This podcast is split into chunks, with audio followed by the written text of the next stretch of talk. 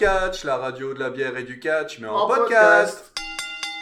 Bonjour et bienvenue pour cet épisode 39 de Radio Beer Catch qui sera consacré à l'édition 2021 de Extreme Rules.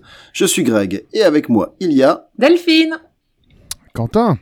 Et ce soir avec nous il y a un invité spécial. Chris, comment vas-tu ah ouais, Chris? Spécial, tu l'as dit. Ça va et toi mon ami? Bah oui, Chris. Alors, euh, pour te présenter rapidement, enfin, tu vas avoir l'occasion de, de, nous expliquer qui tu es, mais euh, pour situer le contexte, tu, tu nous as fait, tu m'as fait l'amitié de, de m'inviter sur ton podcast qui s'appelle Qu'est-ce qui te vient? Oui. Et donc, euh, ça faisait un petit moment que ça me trottait en tête de te rendre la, de te rendre la politesse. Et donc, te voilà parmi nous, et donc tu es le, tu es le bienvenu. Bah, ça fait plaisir, surtout que tu as été un, un des invités emblématiques d'un épisode qui a extrêmement bien marché sur Dwayne The Rock Johnson. C'est vrai. Et il ouais. y a eu le plus gros fou rire de l'histoire de, de l'émission. Tu y étais là, donc euh... donc voilà, ça me fait plaisir aujourd'hui d'être avec toi et de rencontrer euh, tes compères.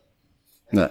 Alors donc toi, ouais, toi Chris, euh, si j'ai bien compris, parce qu'on en avait un petit peu parlé avant de débuter l'enregistrement avec toi, euh, le catch, ça fait un petit moment que tu baignes dedans. Ah oui oui moi je, je te jure j'ai vu j'ai vu euh, le premier match de l'Undertaker. Enfin j'ai vu je regardais euh, sur Canal Plus je me levais la nuit euh, je vais avoir 6 ans et je regardais les Royal Rumble à 3 heures du matin enfin. Euh, je, je ne mens pas je lâche un tout petit peu hein, je regarde beaucoup moins je regarde plus rapidement euh, surtout la WWE alors que je commence vraiment à kiffer la W ouais. mais euh, mais non je suis le cas depuis très longtemps et ça va me faire plaisir d'en parler aujourd'hui quoi vraiment. Cool c'est chouette. Donc on va on va commencer tout de suite avec. Euh... Ah bah attends attends attends attends. Oh, comment ça ah, Vas-y. Euh, Vas-y. On va quand même laisser l'occasion à Chris de euh, dire à notre poignée de d'auditeurs euh, qu'est-ce que c'est son podcast? Mais oui, t'as Ah, raison, oui. t'as Qu'est-ce que raison, c'est? bien entendu. Bah, qu'est-ce qu'il devient? C'est un podcast bah, qui sur le cinéma, mais qui se veut un peu rigolo. Donc, on prend euh, un acteur, un réal ou une sorte de film, et on on en parle. Qu'est-ce que ça devient euh, Quand c'est un acteur, c'est surtout lui. Qu'est-ce qu'il devient avec les plus grands films qu'il a fait, mais surtout, on rigole bien pendant les sombres merdes parce qu'ils en ont tous. Et, euh, et voilà, c'est on s'amuse pendant trois heures et on on revient sur sa carrière en général. Et voilà, je vous invite à écouter, ou à nous, nous suivre sur Twitter, on rigole bien. Alors, faut, faut préciser quand même qu'en général, les, les, les choix d'acteurs sont quand même au moins en partie orientés. euh, c'est pas des, des multi-oscarisés, euh, c'est pas, c'est pas du Gérard on- Philippe, du... On l'a fait- on quand même. On l'a fait rarement, hein, on, a, on, a, on a quand même fait du Tom Cruise, tu vois, on a, Ouais. on a fait des bons, on a, on a des gros dossiers qui vont arriver, que ce soit Stallone, que ce soit Bruce Willis, mais c'est vrai qu'on a de l'affection pour faire un Nicolas Cage, par exemple, ou un Eddie Murphy, euh, qui ont, euh, qui sont certes de très bons acteurs, mais qui ont des choix parfois un peu discutables, donc... Euh... Alors, j'ai écouté certains de tes épisodes, pas tous, mais est-ce que tu en as fait un sur le légendaire Christophe Lambert? Non, mais c'est prévu. Ah, C'est prévu. Ah ouais, ça, ouais, ça, ouais. ça, ça, ça mais du lourd, ça, c'est un des gros dossiers, tu vois, par exemple. Je suis désolé. Mais on l'a déjà évoqué dans des films, donc on a déjà des f- parlé de films où il était, euh, si Mais Mortal évidemment. Kombat. Et- et- Euh, mais oui, on doit y arriver, c'est c'est certain. c'est- C'est un incontournable, je veux dire. C'est- Il y a tellement à dire. Clairement, clairement.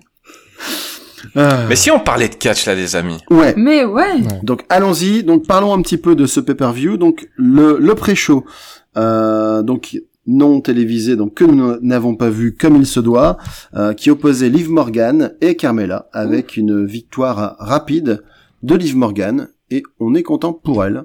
Bah carrément. Elle reçoit un petit push en ce moment, Liv Morgan, c'est cool, elle le mérite.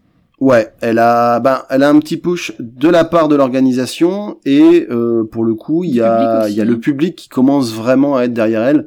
C'est monté euh, petit à petit et là depuis quelques quelques mois maintenant, euh, elle est assez facilement acclamée quoi. Donc euh, je pense qu'il y a un moment où ils vont lui mettre une ceinture, je sais pas laquelle, mais si elle est encore un peu patiente et qu'elle continue sur cette lancée-là, et si le booking ne la, ne la arrêtent de massacre mettre pas, en aussi. hein. voilà, Euh, il y a des chances pour qu'elle finisse avec un titre, euh, à mon avis, euh, d'ici un an. Bah on lui souhaite. hein. Ouais. Si elle est pas virée d'ici là, si. Bah, puis après, euh, là, pour le coup, le match c'était contre Carmella. Carmela qui, qui a sans doute ses qualités, hein, qui est... Euh... Ouais, voilà. si on cherche. lentement, Elle est mais qui s'améliore tout le temps. Oui, voilà, c'est ça. Bah, Liv Morgan, je lui donne la ceinture de la plus mignonne. Hein. Franchement, voilà, c'est mon petit Ah crush bah. à la WWE. Elle est trop ça, mignonne. Ça fait partie, euh, ça fait partie des choses qui font que elle est, c'est une des favorites des fans. Après, elle est aussi, elle est aussi plutôt douée sur le ring. Après, on va pas se le cacher, euh, la- le, le physique des catcheuses euh, fait toujours partie des, des atouts, euh, des atouts potentiels. Quoi. Clairement. Et pour le coup, ben si on compare par rapport à son adversaire Carmela, on peut pas dire que ce soit euh, que ce soit une fille qui a un physique ingrat, mais par contre en termes de catch, même si effectivement elle s'est bien améliorée, euh, c'est un peu plus compliqué. Puis c'est c'est aussi en termes de en termes de booking quoi, ce, ce- son gimmick actuel, Ah ouais, non, euh. Bah, Carmela n'était pas catcheuse de base, donc ça restait une, euh, c'était une gymnaste, je pense, ou une danseuse, mais elle n'a- elle n'avait, elle n'avait pas la, elle ne rêvait pas d'être catcheuse il y a encore 5-6 ans, quoi. Bah comme beaucoup, Donc, hein. Comme beaucoup. Bah elle a, elle a commencé, si je dis pas de bêtises, avec euh, avec euh, Enzo, Enzo et Cass. Enzo et Cass, ouais. Et au début, elle les accompagnait juste. Et comme souvent dans ces cas-là, pendant que pendant qu'elle fait un peu l'accompagnatrice, euh, elle a l'occasion de s'entraîner au Performance Center. Elle monte un peu en niveau. Et puis, euh, en général, un peu trop tôt, elle est euh, jetée dans le bain. Et puis on lui dit, bah voilà, euh, voyons ce que tu sais faire sur un ring. Et Alors, d'après Wikipédia, elle était mannequin et danseuse, Ouais. et elle a, elle a commencé à la WWE en 2014 en devenant le manager d'Enzo et Vicas. ouais, c'est ça. Mais elle a participé à l'édition 2010 de Tough Enough, ce qui était quelque chose que Ah, j'ignorais. j'ignorais ça, ouais. Ah non, non, non, non, elle s'est inscrite à Tough Enough. Ah, donc elle voulait quand même devenir catcheuse. C'était pas. Bah, elle, euh, elle a elle s'est retirée du processus de sélection pour devenir une Laker Girl à Los Angeles. Ah, Et elle a commencé à être en coiffeuse de Enzo et, et Cass. Ah bah, tu Ouais, t'es mauvaise coiffeuse déjà. Oui. Tu comprends, elle a pas continué, tu vois. Non, une, une fois ça passe. c'est clair. C'est taper le, le chihuahua de Enzo sur la tête euh, toute par... Ah non, laisse tomber. Ah bah, je, je sais pas d'ailleurs ce qui devient trop en ce moment, lui. euh. On va pas Ouais. trop parler de Enzo. Ouais, Ouais, il a mal tourné, il a mal tourné. c'est ça.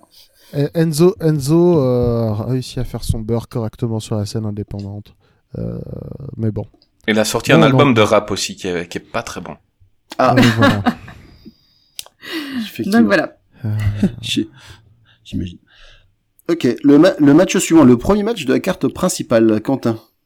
Alors, le premier match euh, opposait euh, le New Day à en entier pour la première fois depuis un sacré bout de temps. Mhm. Du moins pour la première fois en pay-per-view depuis un sacré bout de temps. Dont le champion du monde, Biggie, qui a encaissé sa mallette euh, de Mr. Money in the Bank euh, dans un Monday, Night Raw euh, re- relativement récent. Et a donc vaincu Bobby Lashley pour la ceinture. Et donc ce match les oppose à l'équipe de Bobby Lashley, Edge Styles et Omas. Alors, comment est-ce que vous l'avez trouvé ce match? Mm, Pas pire, c'était c'était plutôt pas mal. Ouais. Après, déjà, on est content de revoir, de revoir le New Day euh, ensemble, même s'ils nous avaient, euh, ils avaient essayé de nous faire chialer il y a quelques mois en disant, bah voilà, Oh. maintenant le New Day est, sé- est séparé. euh, et ils avaient fait une petite, limite une petite tournée d'adieu en disant, ah, je vous aime les mecs, sans vous je serai nulle part. Euh, bah, finalement, trois mois plus tard, ils les remettent ensemble. Bon, peut-être pas trois mois, mais pas, pas, pas loin. Face, euh, du coup, à une équipe euh, un peu de briques et de broc, parce que déjà, Edge Styles et Homos, quand on les avait vus ensemble la première fois, on s'est dit, what? Et puis euh, là, en plus, tu viens rajouter Bobby Lashley, donc euh, Ah, mais c'est clair que c'était. Bon. Ouais. rien à voir. Pourquoi ils sont en équipe ensemble en fait? C'est- Parce que c'est une équipe de heal, Ouais. tout simplement. Il faut mettre des, faut mettre des heals random ensemble. euh. Ouais, mais il n'y avait pas d'histoire Je- derrière, il n'y a pas de. Non, mais enfin, le principe, le principe de, de, de faction est quelque chose qui est relativement peu utilisé à, à la WWE en ce moment, quoi. C'est clair. Mm. Et toi, Chris, est-ce que, est-ce que là-dedans, il y a des catcheurs qui te, qui te plaisent ou? Ah bah écoute, il y a Jay Style qui est, qui est le meilleur performeur pour le moment avec Kenny Omega pour moi. Euh, New Day, on n'est jamais déçu. Euh, là, tu dis, tu vois, tu as, tu as dit, euh, ça, ça va. Maintenant, il faut se rendre compte, ça qu'on s'habitue. Mais New Day, ensemble, sur papier, en face des autres, ils n'auraient aucune chance normalement. Et ils arrivent toujours à trouver de- des moyens de les faire gagner. Qui, f- je, je, je kiffe cette équipe en fait. Euh, je me demandais sur, je pensais qu'ils allaient gagner vraiment. Je me demandais sur qui ils allaient faire le tomber. Euh, c'est dingue, ils l'ont fait sur Lashley. Euh, Je m'y attendais pas. Mm. Euh, C'est euh, c'est un choix, c'est- c'est- c'est c'est- c'est un choix euh, important. Ouais. Mais ça, Ils ça, ont fait le tomber sur Lashley, ouais. ça, ça confirme le, la victoire de, de Biggie sur Lashley. Ouais. Puisque Ouais. c'est Biggie qui a fait un big ending. Donc, euh. Ouais, non, c'est dingue euh, parce que bah Homos c'était pas possible. euh, le gars, ils vont pas le faire perdre maintenant. Et je, je pensais J Style, euh, même si ça m'aurait surpris. Et là, euh, Lashley, bah voilà, nickel. Et, et Biggie, ben il commence à prendre une belle petite aura, quoi. Euh, J'espère, euh, j'espère qu'ils vont pas encore en faire un champion du monde de, transi- de transition qui perdra sa ceinture en 8 secondes contre Brock Lesnar. Euh, Non, parce que clair. vraiment, il commence à attraper quelque chose et il est vraiment cool ce mec. Ouais. Ça, ça fait un moment qu'on attend de le voir justement champion pour voir ce qu'il va donner. Parce qu'on... Mais, mais il faudrait qu'il sorte de New Day pour ça. Euh, il Alors. faudrait qu'il sorte de, euh, qu'il ait un autre équipement par exemple et qu'il ait une autre, euh, une autre façon de, de se déhancher sur le ring qui fait qu'il exagère un peu de temps en temps pour être vraiment un champion euh, dominant parce qu'il a la masse, euh, il a, il a la technique, il a tout. Mais là, il est encore, c'est trop un membre des New Day encore, je trouve. Non, mais je pense que Je sais pas ce que l'équipe vous en est trop, trop reconnue par les fans et euh, rapporte trop en merchandising pour qu'on s'amuse à la casser comme ça. Ouais, ouais, Alors. clairement. Vas-y, dis-nous quand t'as. Alors, il y a eu le draft, euh, du moins, il y a eu la première partie du draft à SmackDown euh, vendredi dernier. Et euh, ils ont reséparé The New Day. Voilà. Ah. Donc maintenant, euh. Biggie euh, euh, à Raw et euh, Kofi et Xavier sont, euh, sont à SmackDown. Mais ça, ça- va faire un petit peu comme les Worlds Apart, hein, je veux dire. euh, ils, se re- ils se séparent, ils se remettent ensemble, ils ressortent un album, on sait pas trop quoi. Des- C'est la, c'est le destin, c'est le destin des tag teams légendaires. hein. Ouais. Se séparer et se retrouver. hein. Dé- déjà que là, par contre, on peut les retrouver. Alors, je, je sais pas si l'un d'entre vous a regardé, mais on peut les retrouver sur Netflix dans Les un, Worlds Apart? dans non pas les Worlds Apart, dans un film qui euh, c'est quoi Ah, C'est Escaping the Escaping the Undertaker, je crois. Ça y est, c'est disponible ça? Je Bah, crois. apparemment, euh, ouais. je crois Bah, que l'ai ou alors c'est en Belgique. c'est imminent. Je crois que c'est ça devait sortir. Ah non, je crois que c'est- je me demande même si ça sort pas ce soir. Je te l'avais dit. euh. Mais tu m'as montré un truc Ouais, dessus ouais. hier. mais- Donc euh, je ne sais pas du tout ce que ça vaut, je sais pas si c'est horrifique, si c'est rigolo, si c'est un peu des deux. Alors ça va probablement être très mauvais. hein. Ah, Ah bah euh, disons que faut voilà. pas se faire trop d'illusions. Hein. Escape the Undertaker. Ouais, Euh, comme ça, comme une émission. une émission?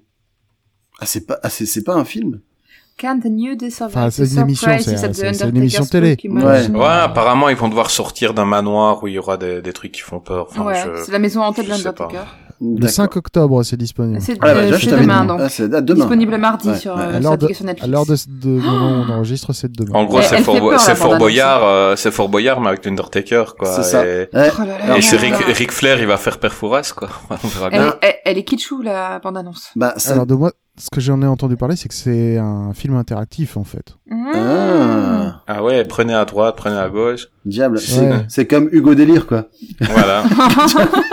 il y aura un gueule avec des clés, Ah quoi. là là. C'est ça. Pourquoi Sauf est-ce que, que, tu euh, ressors ces références de, de, parce que parce que j'imagine parce que j'imaginais que à la WWE, Karen Cheryl avait été remplacée par l'Undertaker. Et je dis qu'il y a quand même un changement de un changement de gamme. Et donc, c'est bien ça, c'est bien un programme interactif. D'accord. Waouh. Eh ben. Bah, on va regarder par curiosité, hein. Ouais, je ça, pense qu'on va on va jeter un Pour, petit pour une seule Ouais. raison, euh, Undertaker. On va. Ah, on moi, va j'aurais dit- ouais. Moi j'aurais dit pour une seule raison, en dire du mal après. Mais Aussi, Euh, oui. alors pour en revenir rapidement au match, Un match, ouais. euh, du coup qu'est-ce que vous avez pensé du match en lui-même? Peut-être que tu nous avais parlé Chris de, du coup de ta surprise de voir euh, Lashley euh, de se faire euh, prendre le tombé. Mais du coup est-ce qu'il y a des spots ou est-ce qu'il y a des moments qui vous ont marqué euh, en particulier? Ah, moi, j'ai remarqué que Homos euh, s'améliore. Il gagne un peu en souplesse, il est toujours bien raide des genoux, mais il est un peu plus réactif et euh, il vend un peu mieux les coups qu'il donne et reçoit. Ça, ça s'améliore un peu, quoi. On voit qu'il s'entraîne, mais bon, c'est toujours pas le catcheur du siècle. Mais il a l'air invincible, ce mec-là, mais par contre, euh, chaque fois qu'il fait le tag, il reste une minute, quoi. Mais c'est ça, et Ah après il le- disparaît. C'est ça pour, pour- pourquoi si c'était si c'était réel, euh, pourquoi le mec il reste pas tout seul et il bat le New Day tout seul Pourquoi à chaque fois qu'il qu'il qu'il met un KO, bah il va faire le tag avec AJ Styles Bah, Il faut Bah, arrêter ah, maintenant ce il- truc-là à la WWE. Parce qu'il est pas capable de se coucher sur son adversaire. pour, Ouais, euh, ils ont Ouais, essayé une ça. fois de le faire combattre euh, tout seul où AJ Styles il servait juste de paillasson et c'était Homos qui menait la danse. Ça rendait pas super. Alors évidemment, il va s'améliorer sur le ring, mais franchement, il était tellement raide et lent que c'était c'était bizarre quoi. Puis c'est vrai que la gimmick euh, du gars invulnérable, bah voilà, c'est euh, t'essaies de lui Ah, mettre un coup, il prend rien, c'est vrai que ça. Ouais. Mais cette Ouais, équipe c'est que- là, me... ah pardon, Quentin, je t'ai coupé. Non, non, vas-y, vas-y, vas-y. vas-y.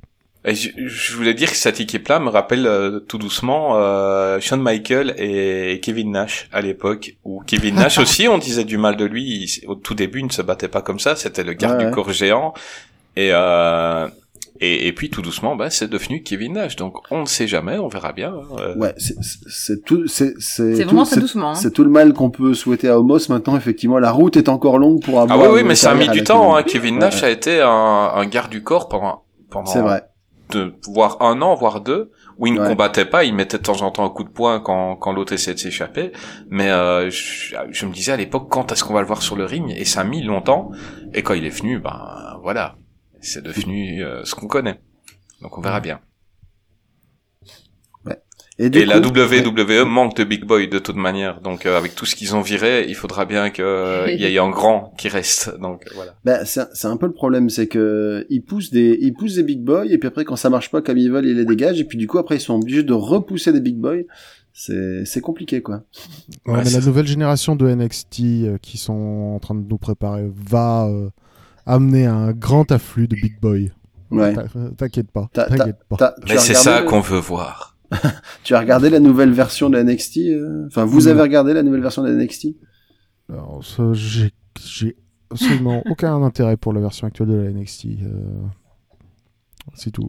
Si euh, j'ai appris que euh, ils avaient le fils de euh, Rick Steiner Ouais. qui catch non pas sous le nom de Steiner mais sous le nom de Braun Breaker. Ouais. Et je trouve ça extrêmement dommage parce que enfin un Steiner quoi, c'est c'est un nom qui veut dire quelque chose quoi. Hum. Bref. Bah ouais, mais du coup, euh, s'il qui, prend, le nom de son père, euh, ça, ça Euh, fera. Rick, Ouais. Rick et Scott Steiner sont euh, une, une tactique lé- légendaire. D'accord. Et ensuite, euh, Scott Steiner a eu une carrière solo assez, euh, assez, euh, assez exemplaire aussi. D'accord. C'est, Bah, c'est mon équipe préférée de tous les temps. c'est, vrai? Les, matchs que les, que les Steiner ont fait autant en Amérique qu'au Japon, euh, c'était, c'était, des, c'était des trucs délirants quoi. Ah ouais, non, il y avait la puissance de, de Rick Steiner et, et à ce moment-là, Scott Steiner n'était pas encore un monstre physique et il était déjà baraque, mais il faisait des, des voltiges de, de, de Mexicain, quoi. C'était, c'est le Frankensteiner, son, son finish était incroyable. Et donc, euh, ouais, ouais, non, Scott, il était top et c'est une équipe que j'ai vraiment surkiffé et j'a- j'adore encore revoir les matchs. Euh, Ils sont toujours top, les matchs. Donc, allez les voir. Ok. à l'occasion, bah du coup, bah ma- malheur- malheureusement, il se prive du fait d'avoir un argument en marketing de tout fait, on va dire, en, en- avec le, le fils. Et Ouais, puis, euh, mais il y a, ça arrive souvent. Il y avait le fils de Kurt Hennig qui avait fait ça. Il y avait le fils de Ouais. Ted DiBiase. Non, euh, au tout début, je sais plus si ça- il se faisait appeler euh, DiBiase dès le début, mais le fils de Kurt Hennig, euh, rien à voir. Euh, Ouais, il avait après- appelé encore, j'ai oublié. Alors, il- le fils de Kurt Hennig a commencé euh, par. Elle s'appelait Michael McGillicuddy. ouais, McGillicuddy, voilà. Et ensuite, ils l'ont appelé Curtis Axel. Exactement. Et pourtant, euh, le fils du plus grand champion intercontinental de tous les temps, c'était vendeur aussi. Eh ben non, C'est ça. ils l'ont pas appelé. Bah, ils pas appelé Hennig. les, les, les fils de les fils de Rotunda aussi, hein, je veux dire euh, Bray Wyatt euh, et Bo Dallas, euh, bon bah voilà quoi, c'est si tu sais pas si tu sais pas que c'est les fils, bah alors même si lui ne cachait pas déjà sous son vrai nom, mais c'est quand même des catcheurs de troisième génération et euh, voilà quoi, on les on leur a donné un gimmick, on leur a donné un nom et ouais je sais pas. Pour- pourtant en termes de bah, c'est c'est peut-être parce que ça plaît plus aux aux fans un peu hardcore qui suivent depuis longtemps le catch de voir des noms comme ça un peu connus. Ouais, des fois, c'est peut-être eux, hein. C'est peut-être eux qui disent, je veux pas qu'on pense que je suis là parce que je suis le fils d'eux. Peut-être qu'ils C'est veulent vrai. se faire Peut-être un nom tout se seul, c'est possible. C'est vrai, t'as t'as raison, t'as raison. Mhm, c'est vrai. Parce qu'autant une Charlotte Flair est totalement légitime vu le niveau, Euh, autant euh, Rey Mysterio, son fils, ben ouais, c'est c'est pas top et, et il est là parce que c'est le fils quoi. Mais... Ah bah, Ah ouais, clairement, ouais. Ah bah, Mais puis c'est voilà. pareil. et Du, du coup, si alors, là, là où tu marques un point, c'est que effectivement, quand tu vois euh, celui qui est devenu par la suite Curtis Axel, euh, c'est vrai que tu dis bon voilà, c'est le fils de Mr Perfect. Bon bah t'as t'as ni la technique euh, ni le charisme de ton père. Ça doit vraiment être difficile de marcher dans ses chaussures quoi. Ah mais attention que je l'ai vu en vrai, donc j'ai j'ai vu un show, enfin j'en ai vu deux des shows de la WWE Ouais. et euh, il m'avait impressionné. euh, C'était pour moi un voilà le partenaire parfait dans dans la manière dont il vendait les prises et tout. Le mec avait été top, c'était c'était assez impressionnant et ouais il avait perdu comme d'habitude, c'est contre Dean Ambrose je pense. Euh, mais il y avait aucune prise de Dean Ambrose qui passait mal quoi. On a vraiment l'impression de voir un beau un vrai combat. Autant quand tu vas voir un show en, en vrai, bah tu vois euh, tu- vois un peu les botches. Bah là-bas il n'en faisait pas. Je me disais on voit que c'est le fils d'un bon. Mais c'est vrai que c'est, je pense que c'est niveau charisme qu'il avait pas celui de son père et à partir de là il n'aurait pas pu décoller quoi.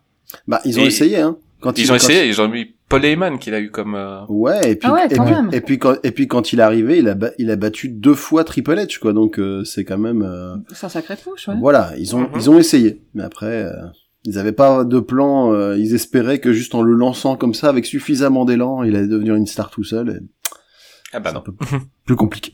Bon. On passe au match suivant? Mhm. Ouais. Alors le match suivant, opposé pour la ceinture tag team de SmackDown, les Usos, détenteurs, contre les Street Profits. Alors Street Profits qu'on n'avait pas vu depuis un petit moment, a priori parce qu'il y avait une, pay-per-view, ouais. ouais, il y avait une, il y avait une blessure euh, du coup euh, de Montez Ford. Mais j'étais contente de retrouver Montesford, moi je l'aime bien. Mm. Donc là, il a fait des, des bons coups, c'était assez sympa. Ouais, le match, Euh, un match, un match relativement court, hein, 13 minutes, euh, mais où chaque équipe a eu l'occasion de faire un peu ses spots. J'ai trouvé, j'ai trouvé que les Usos étaient un peu, j'en avais parlé quand on avait visionné ensemble, euh, que les Usos avaient peut-être un peu moins de, de vivacité que ce que je leur connaissais. On se faisait la réflexion que malgré tout, ouais. ils, bah, soit ils vieillissent ou soit simplement ils sont un peu euh, fatigués parce que la WWE c'est quand même tu catches euh, tu catches euh, 45 semaines par an un truc comme ça donc euh, au bout d'un moment tu peut-être besoin d'un peu de repos quoi. Moi, j'ai aussi l'impression qu'il les, il les rabaisse un petit peu depuis qu'ils sont les larbins de Ro- Roman Reigns. Ah, Euh, ouais. On les Ouais, rabaisse un petit peu pour, pour nos... C'est une équipe qui peut rivaliser avec les trois ou quatre meilleures équipes du monde quand ils sont au top. Et, et là, je les vois pas. J'ai pas vu leur niveau du tout dans ce combat. Dans ce combat-là, j'ai vu, j'ai vu leur prise habituelle, mais qui était pas portée comme d'habitude. Mm. Mais il y avait, il y avait moins de, de, de choses à prévu. Il y avait, alors que d'habitude, ils sortent des trucs de fou. Et, et là, j'ai j'ai pas vu grand chose de leur part. Et j'ai l'impression, voilà, maintenant c'est des larbins. Bah, ils sont moins forts. Et c'est un peu un truc qu'on voit souvent à la WWE. Euh, on, on te prend deux super catcheurs, on les met avec la star, ben ils vont perdre des matchs et c'est un peu triste. Parce que Ah, tu- j'adore cette équipe. tu penses que tu penses qu'ils font ça pour pas faire d'ombre au Tribal Chief? Ben c'est possible, c'est possible. Ce serait pas surprenant à WWE. Ouais ouais. Après, euh, il y a aussi le fait que euh, je pense que c'était euh, plutôt important d'essayer de remettre un petit peu de de re- re- comment dire de De- réélever le profil des Street Profits euh, de manière générale. Donc de les mettre un petit peu en valeur dans un match, même dans un match où au final ils ont perdu, Mhm. mais euh, permettre à euh, Montesford et euh, surtout j'ai trouvé que Angelo Dawkins qui est généralement euh, Le maillon faible. euh, le qui est généralement le mec le moins flashy des deux. Euh, J'ai trouvé que dans ce match, il a beaucoup donné de lui-même et euh, que c'était c'était plutôt sympa de voir ce de le de le voir déployer ses ailes un petit peu. Bah, là, clairement, sur les derniers matchs que j'ai vus des Street Profits, c'était assez bizarre parce que autant au début, euh, la star de l'équipe, c'était vraiment Montesford et Angelo Dawkins était là plutôt, j'ai trou- je trouvais, pour faire les transitions et euh, bon, certes, c'était lui le costaud de la bande, mais euh, c'était quand même euh, Angelo, euh, Montesford qui lui sauvait les, les miches.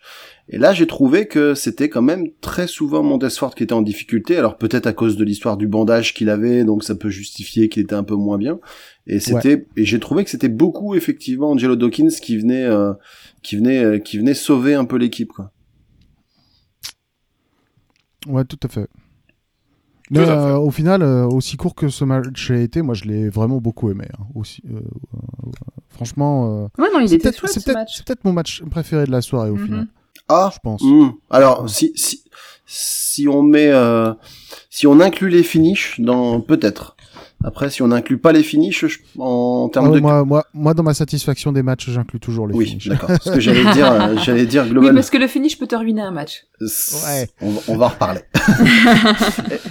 et, et toi, du coup, Chris, qu'est-ce que qu'est-ce que t'en as pensé globalement de ce match? Enfin, t'en as- t'avais déjà commencé à, à en parler un peu? Bah écoute, euh, je- déjà les Street Profit, bah je les connais pas bien. Donc je vous ai dit que je lâchais tout doucement. C'est une équipe qui est arrivée assez récemment. J'ai vu deux trois matchs. Ouais. Euh, mais par contre, euh, ouais, depuis que je suis, ils se sont bien, euh, ils ont bien pris en charisme, ce qui fait que euh, ils ont vraiment tenu tête aux Uso, euh, bah, qui, qui sont des tauliers, et et ça me manque vraiment. euh, je veux vraiment que les Uso reviennent, redeviennent les Uso une fois avant de de raccrocher parce que c'est vrai qu'ils prennent de l'âge mais sinon euh, ouais combat sympathique euh, meilleur que celui de New Day euh, dans le sens voilà on a vu on a vu quelques passages assez impressionnants donc euh, donc voilà moi j'achète Euh, s'il y a Bah. des combats comme ça c'est cool La, diffé- la différence entre les deux matchs, c'est que déjà là, ce, ce match-ci était un vrai match de tag team, c'est-à-dire c'est des, des spécialistes du tag team des deux côtés, Ouais. et puis peut-être avec un niveau un peu plus homogène que dans le match précédent. Ouais c'est clair oui et c'est clair que New Day euh, si tu les mets contre une vraie équipe euh, il va se passer plein de choses sur le ring Ah bah, parce sûr, que ils s'entendent ils s'entendent à merveille et s'ils se retrouvent contre, contre les Usos par exemple les New Day les Usos ont fait c'est des ce que matchs de j'allais dire. fou C'est exactement ce que j'allais dire. Là, les, les, les- ils ont eu souvent des rivalités. Et à chaque fois, ça donnait des matchs plutôt sympas quand même. Ouais, ouais, clairement. Et mais là, là, là, ça a été, mais comme t'as dit, un match un peu court. Euh, maintenant, j'espère que c'est un peu la raison que j'ai dit tout à l'heure pour les Usos et que c'est pas la vieillesse et qu'on va les retrouver, euh, on va les retrouver à leur vrai niveau. Et, et, et pourquoi pas en, en fesses, parce que en heal, ben, je sais pas, j'ai un petit souci avec eux. Ils sont tellement sympas ces deux mecs-là. Ben, j'ai vraiment du mal à y croire en fait. Je, je vois, je vois leur gueule, même quand ils sont en heal, j'ai envie d'aller boire un verre avec, et, et, j'y crois pas en fait. Je suis d'accord avec toi, je trouve qu'ils ont pas une, une attitude, même une attitude générale qui convient à des heals, en fait. Ah, Ils ont Ah, et un- puis, et puis bon, on les a vus. ils ont un visage de, une douceur dans le visage, etc., qui fera, qui donne Ah ouais, et puis on les a vus en fluo faire le haka et tout, et donc euh, ça, voilà, ça colle pas. On est devenu, euh, on est, on est, on arrive sur du rap et on a l'air méchant. Je trouve que ça colle pas tellement. Après, il y avait euh, au début justement de la domination de Roman Reigns, qui a d'ailleurs euh, fêté ses 400 jours de règne, donc Oh, ça commence à être euh, significatif quand même. Au début, il y a eu cette euh, cette euh, cette fête que j'avais vraiment bien aimée, où justement il essayait de soumettre ses cousins et euh, les cousins qui, qui qui quand même faisaient de la résistance. Et euh, moi, je, je très honnêtement, je pensais pas que Roman Reigns allait avoir un push aussi monstrueux et qu'il allait s'en sortir aussi bien d'ailleurs. Mais je, je pensais que du coup, au moins l'un des deux euh, jumeaux allait réussir à entraîner son frère pour se rebeller de manière euh, vraiment ouverte. Ah, c'est sympa, je trouve le le cheminement. euh, ils ont pris du temps pour une fois la WWE. Oui, Et parce que pour le moment, ça va trop vite. Enfin, je veux dire, euh, euh, dès qu'un mec se retrouve champion du monde, le gars qui va affronter en premier, ça va être qui? Bah, le challenger numéro un total. Il va pas, il, il va Il pas affronter des plus petits. Et donc, euh, et après, une fois qu'il bat ce mec-là, on se dit, mais après, il va faire quoi? Et ben, Ouais. la WWE, pour le moment, m'énerve un peu, justement, à cause de cette rapidité-là. Euh, au à contrario, la W, la EW fait des, des histoires qui se font en trois ou quatre mois avant le combat. C'est assez, assez fou. Et, euh, et là, ben, avec les Usos, ils ont pris leur temps. Et je trouve que, et ça a bien construit le, le perso de Roman Reigns. Donc, euh, chapeau à eux là-dessus. c'est vrai. Quand ils font bien, il faut le dire aussi. Ouais, ouais, ils font de, ils font de la merde régulièrement, mais là, Oui. c'est cool. Il y a deux angles qui sont correctement bookés à la WWE en ce moment. C'est euh, euh, tout ce qui tourne autour de Roman Reigns et tout ce qui tourne autour de, euh, de Bobby Lashley. Ouais, c'est clair. Le, le reste est extrêmement variable. Bobby Lashley, le, le, le sourire, le, le sourire, pourquoi je dis ça, moi? Euh, le, ce qui, ce qui m'ennuie avec lui, euh, c'est que juste avant son push, donc c'est un gars qu'on a connu ultra dominant il y a 10-12 ans. Euh. Je me rappelle euh, d'un match qu'il avait fait contre Umaga, il y avait, ça respirait la puissance. Et là, juste avant son push, euh, les gars, ils perdaient euh, toutes sortes de matchs contre n'importe qui. Et, euh, et, et, et d'un coup, Et, et il s'est marié voilà. avec Lana, hein. Ouais, c'est ça. C'est-à-dire qu'il a, il a été, quand il est revenu, il a été vraiment au fin fond de la carte, Ouais. à, à faire les fonds de tiroir, à perdre contre tout et n'importe qui. Ouais, il a même perdu contre Shelton Benjamin, je crois, des trucs comme ça. Et puis, d'un coup, euh, d'un coup, on dit, ok, maintenant tu vas être le plus fort. Et je trouve qu'il n'y a pas eu de transition en fait. C'est ça. Il fallait faire quelque chose comme avant, donc euh, euh, faire un passage, qui, un, un adversaire qui va le rendre fou, par exemple, sur quelque chose, et là ça devient une machine destru- destructrice. Mais il n'y a pas eu, c'est juste, il est devenu destructeur d'un coup. Et C'est ça. ça, je trouve c'est un peu con, c'est dommage, ça, parce c'est que c'est parce qu'il a il été le mérite. brisé, ça l'a rendu Ouais, méchant. exactement. oui, C'est le, c'est le divorce, ça l'a mis, ça, l'a mis- Lana. ça lui a mis les, nerfs- ça lui a mis les nerfs. Ah, la- Allez, ma- la match suivant. la pire possible. Bref, match suivant, c'est donc un match pour le titre féminin de Raw qui opposait la championne Charlotte Flair à Alexa Bliss. Alors, Bah, moi je veux dire que c'était le meilleur match d'Alexa Bliss qu'on ait vu depuis longtemps. Bah, c'est le premier, Déjà, c'était un match. c'est, voilà, C'était c'est le premier voilà. vrai match d'Alexa Bliss qu'on a depuis longtemps, donc ça, En, je- thé- en thé- en théorie, contre Eva Marie, c'était un match aussi. Non. Euh, mais, euh, en théorie.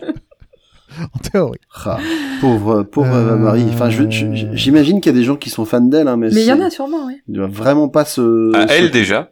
Oui. Après, je sais pas. Sa famille, enfin, j'espère pour elle, ce sont papa, sa maman. Euh, mais après, c'est vrai que, pff, en plus, ils ont, enfin, ils l'ont re-signé elle juste quand ils viraient plein de monde. c'est ça, quoi. Ils lui ont ça fait un mini compris. push avec euh, Evolution, tu vois. Euh, tu la vois catcher, tu dis bah non, repars. Enfin, qu'est-ce qui s'est passé? Mais tu vois qu'en plus, elle a déjà, je crois qu'elle a, elle a, elle a passé 35 ans, semble-t-il. Donc euh, le plus Bah, gros de sa carrière est probablement derrière elle. Donc euh, disons que un- si jamais elle ambitionne de finir au Hall of Fame, euh, le, le chemin est encore long, quoi. Elle sort de Toffee 9, c'est ça? Ouais. Non, mais ne, ne, Donc ouais, ne- ça ne- fait un bout de temps. Ah, ah, ah, arrêtons de parler d'Eva Mais bref, Ouais, on allez, revient au match. Alexa T'as raison, t'as raison, je préfère Alexa Bliss. Ouais. Qu'est-ce que vous en avez pensé vous? Déjà. Bah, Chris, Euh, vas-y, vas-y, Quentin. C'était un match sympa. C'était un match sympa. Euh, J'aime beaucoup euh, Charlotte, extrêmement, comment dire, dans le dans l'antagonisme avec le public. Ouais, Vraiment, ça lui va euh, bien. Charlotte qui est, vous m'aimez pas, bah je vous aime pas non plus. Et vraiment, Charlotte, Charlotte, sa personnalité, elle fonctionne quand elle est vraiment il. Ils ont essayé de faire Charlotte Babyface Ça marche pas. un certain nombre de fois. Pour moi, en tout cas, ça n'a jamais marché. Bah, c'est comme son père. C'est comme son père, exactement pareil. Ouais. C'est c'est comme les Housseaux, c'est c'est tout le contraire des Housseaux. Les C'est Housseaux ont tout une le tête à être gentille, elle, elle a une tête à être méchante. C'est.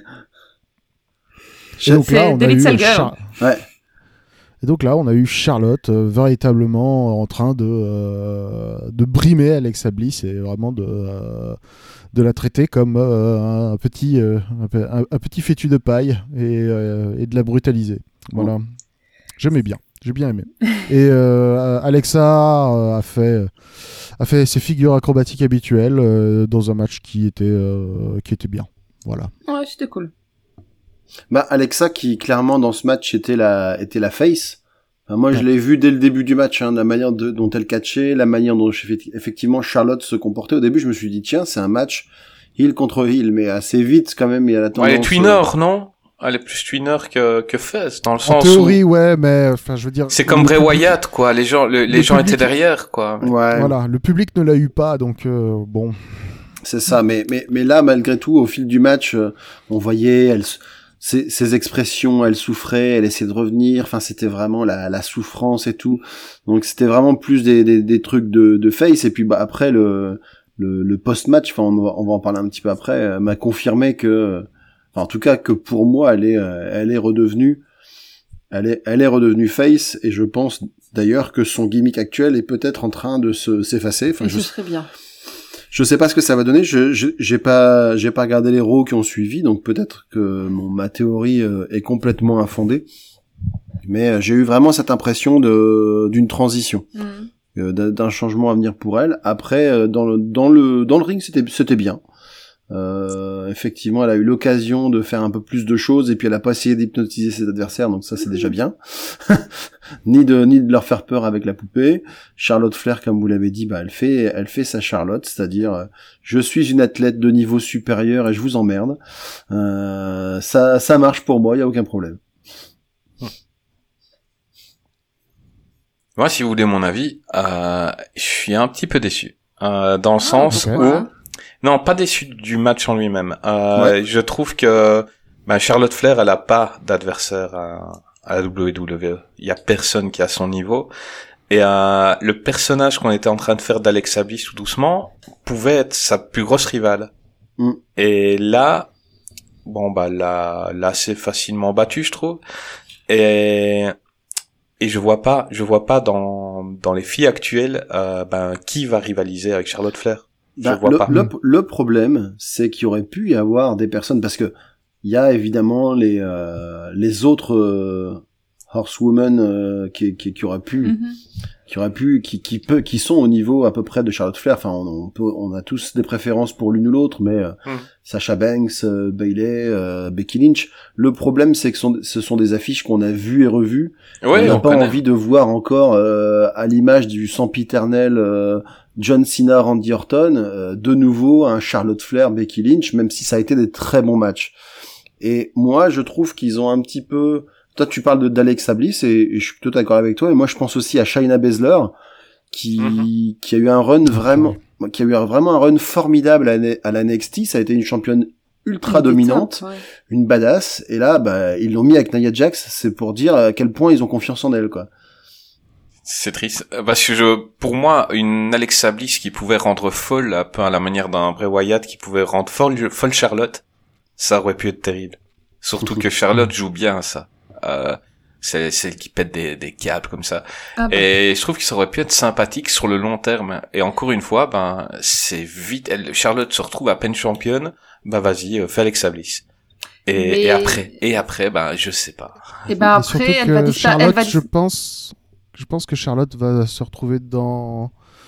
Charlotte a été draftée à SmackDown et je crois qu'Alexa Bliss reste à Raw, donc c'est pas Bah. quelque chose qu'ils ont l'intention de Ok, continuer, alors. quoi. Ils ont annoncé le 30 septembre que Alexa Bliss va subir une opération des sinus et donc elle sera absente quelques mois.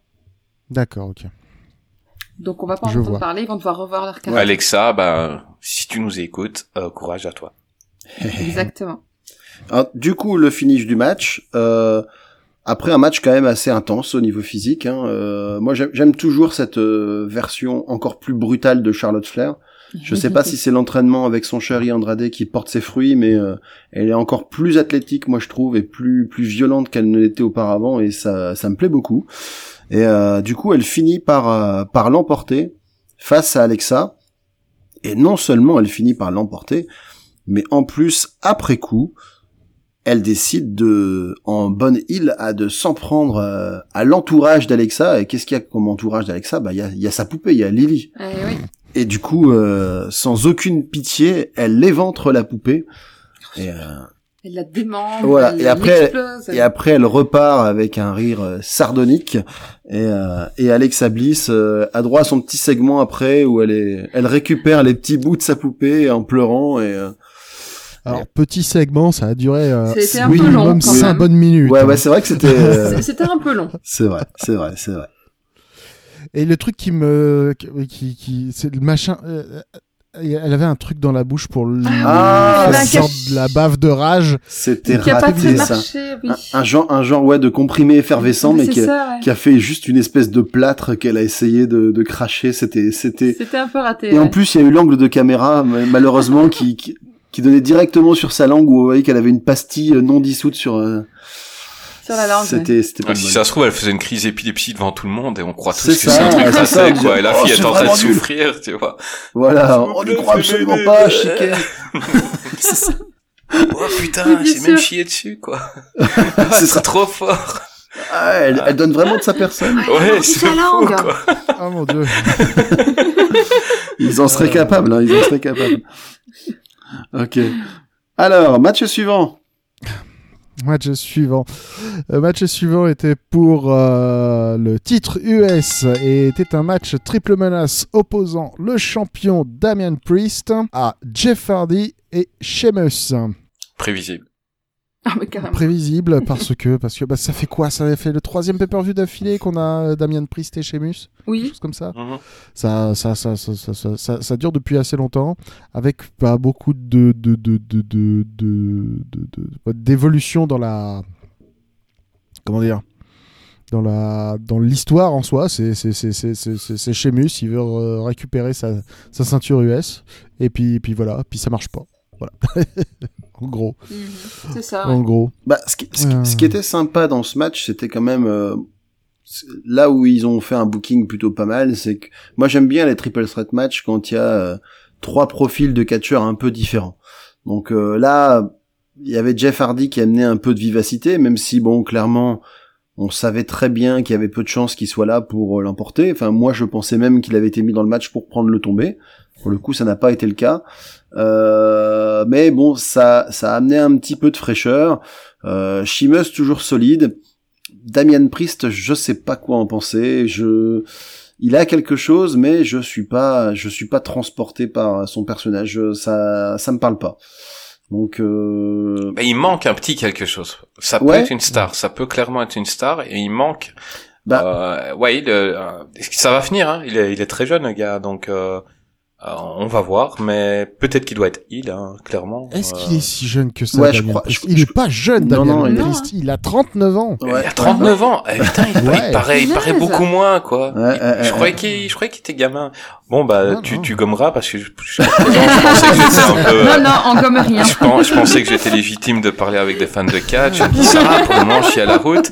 Et là, euh, ouais, non, il est encore jeune, Larry Flair, non euh, Ah non. Euh, Punishment Martinez, euh, tel que, Ah, j'adore ce j'aime toujours l'appeler. Ouais. Punishment Martinez, c'est un vétéran de la scène. Hein, euh, ça fait un bout de temps. Ah qu'il- bah, euh, bah, il me donnera euh, l'adresse de, de, de- du mec qui lui donne ses crèmes parce qu'il a l'air tout jeune, quoi. Moi, je suis donné euh, 27-28, quoi.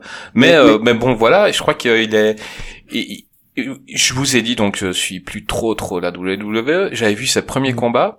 J'ai un peu lâché. J'ai revu maintenant, j'ai vu une belle évolution. Euh, il, est, il a un peu plus de charisme qu'avant. Il est plus sûr dans ses coups, mais euh, il lui manque encore le petit truc pour être... euh, pour, pour être une star, quoi. Mais ça, un, un, un bon mid-card, hein, pour le moment, sans problème. Ouais.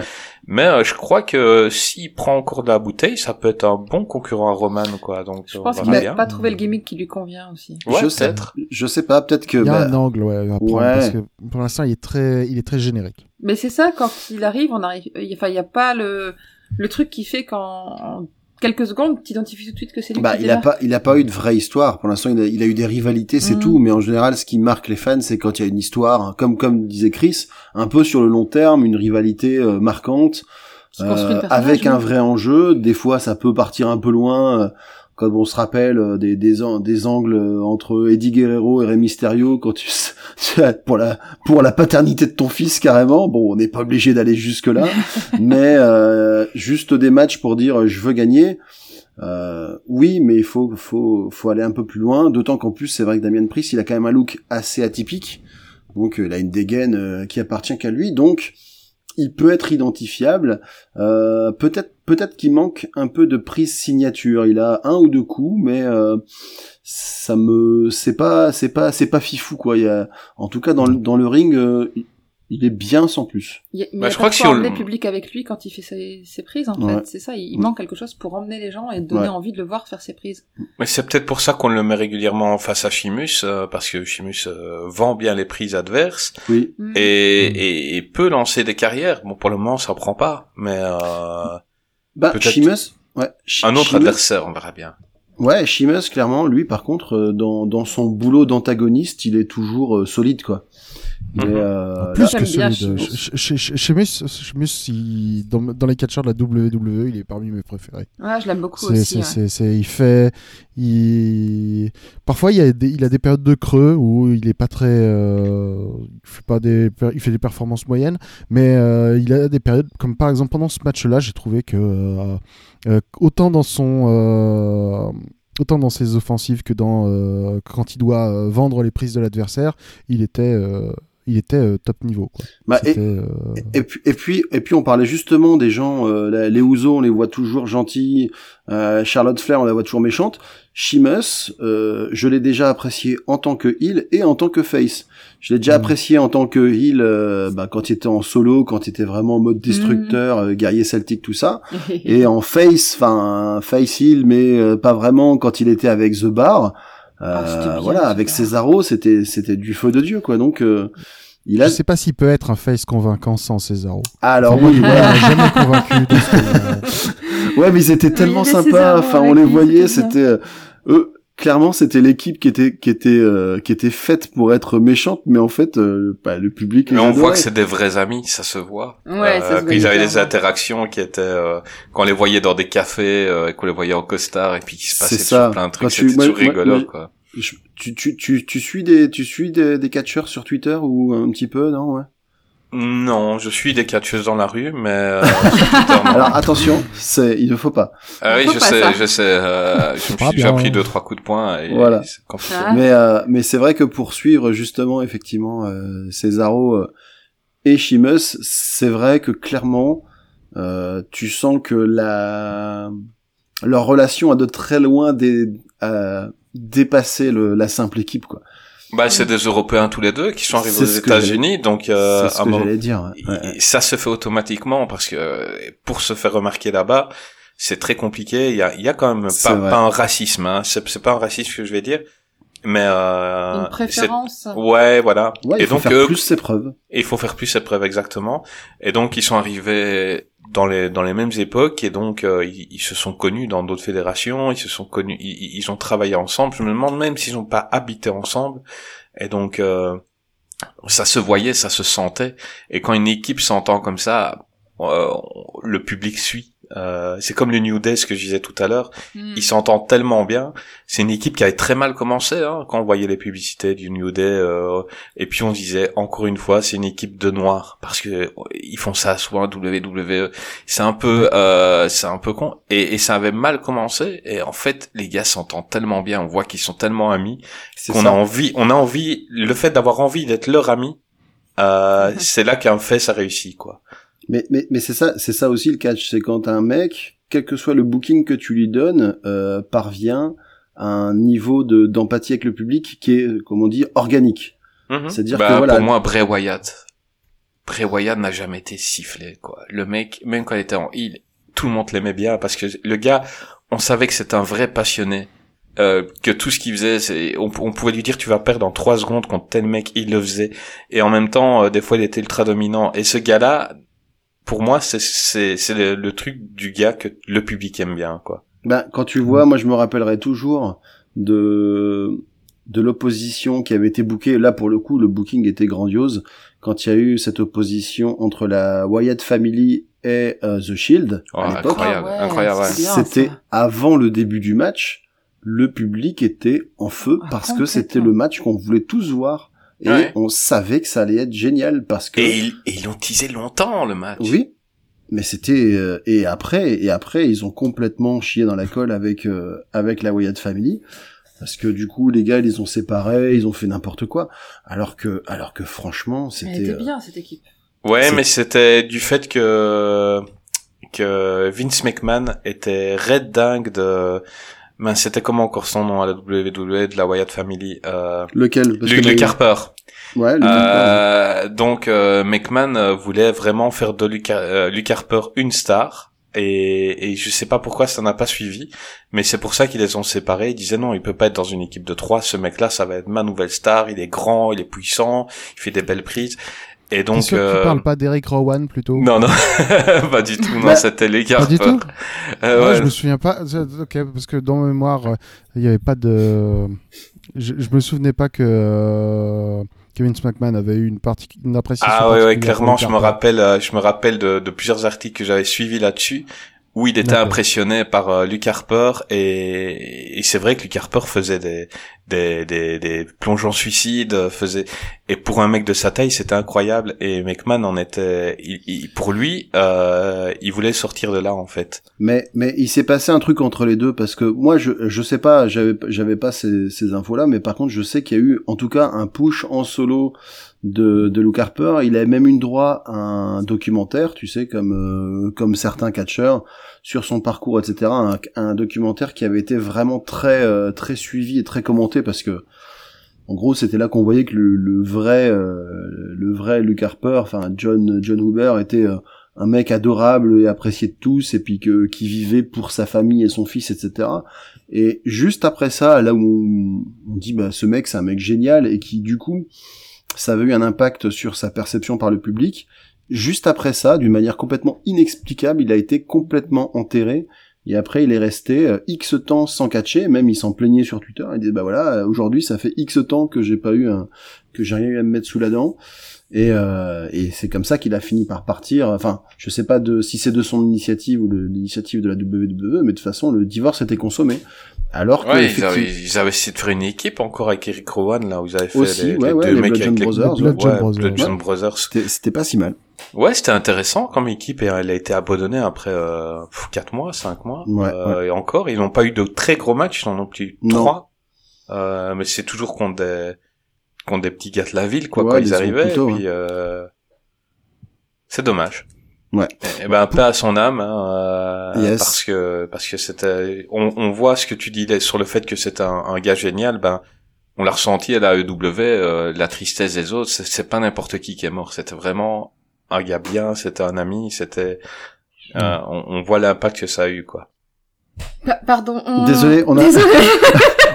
On a décroché un moment parce qu'en fait, ça fait Ça fait une semaine et demie qu'on a installé une chatière électronique pour notre Mhm. notre chat et elle en avait méga peur. Donc à chaque fois qu'elle s'approchait, que ça détectait sa puce, ça fait clac quand le, la Mhm. porte se libère et ça lui faisait méga Elle peur. se bat. Et là, elle vient de rentrer. Et c'est la première fois depuis une semaine et demie, et à chaque fois, ça faisait une semaine qu'on était obligé de refaire le portier pour chat parce qu'elle avait peur de la chatière. Ah, et et donc voilà. là, elle vient de rentrer. Du coup, tout notre blocage. Ouais, ouais, mais, mais rassure-toi, on, on conservera la- ton analyse jusqu'à la fin. voilà. C'est juste, on, cou- on coupera notre réaction de ouh. Non, et vous la laissez. C'est vrai que tout le monde va être super intéressé de Bah savoir oui. qu'on a un chat Eh, qui pourrit remarque, remarque qu'on a laissé dans les enregistrements des trucs pires que ça, je pense. Ouais. Bon, pour, C'est en, possible. pour en revenir rapidement au match, du coup, euh, Damien Priest euh, fait le tomber sur Sheamus Ouais. Et conserve donc sa ceinture. Exactement. Voilà. On n'a pas parlé de Jeff. Hardy, hein, en fait. Bah, on Ben, a, on a juste dit qu'on pensait qu'il serait là pour euh, pour prendre le tombé.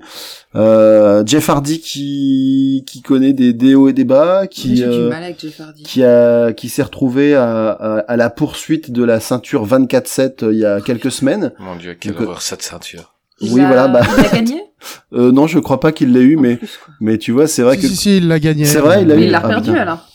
Bah, enfin, je veux dire, quand tu es champion 24-7, généralement, tu l'es pendant 5 minutes. Hein. Mais après, c'est Arthros qui reprend la ceinture.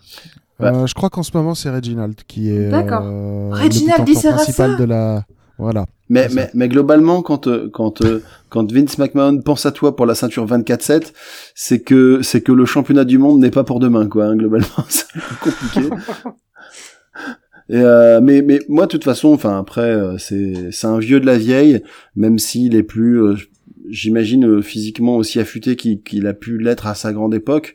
Pour moi, j'aurais toujours une tendresse particulière pour Jeff Hardy parce que quand je suis revenu au catch, c'était un des un des premiers qui m'a marqué parce que euh, bon moi je mon, mon chouchou à mon retour ça a été Edge mais euh, évidemment il y avait euh, il y avait Jeff Hardy parce qu'il ressemblait à aucun autre Euh, lui il a- lui pour le coup on parlait de charisme lui le charisme il l'avait euh, Clairement. il, il en avait pour 100 il en avait il avait des prises euh, comme pas deux c'est parce que moi je préfère les heels mais sinon euh, en tant que en tant que star c'était il était incroyable. C'est vraiment c'est vraiment dommage qu'il ait été euh, rattrapé par ces démons et que ça ça ait minimisé une bonne partie de sa carrière. Mais euh, j'espère que d'ici la fin de sa carrière il aura l'occasion de- d'encore avoir euh, quelques quelques quelques titres euh, ou au moins des, des title shots euh, à se mettre sous la dent quoi. Ah ouais, non, moi, un titre, je veux qu'il en ait un pour service rendu. Ce mec-là, c'est, pff, je- j'aime ce gars. Il est,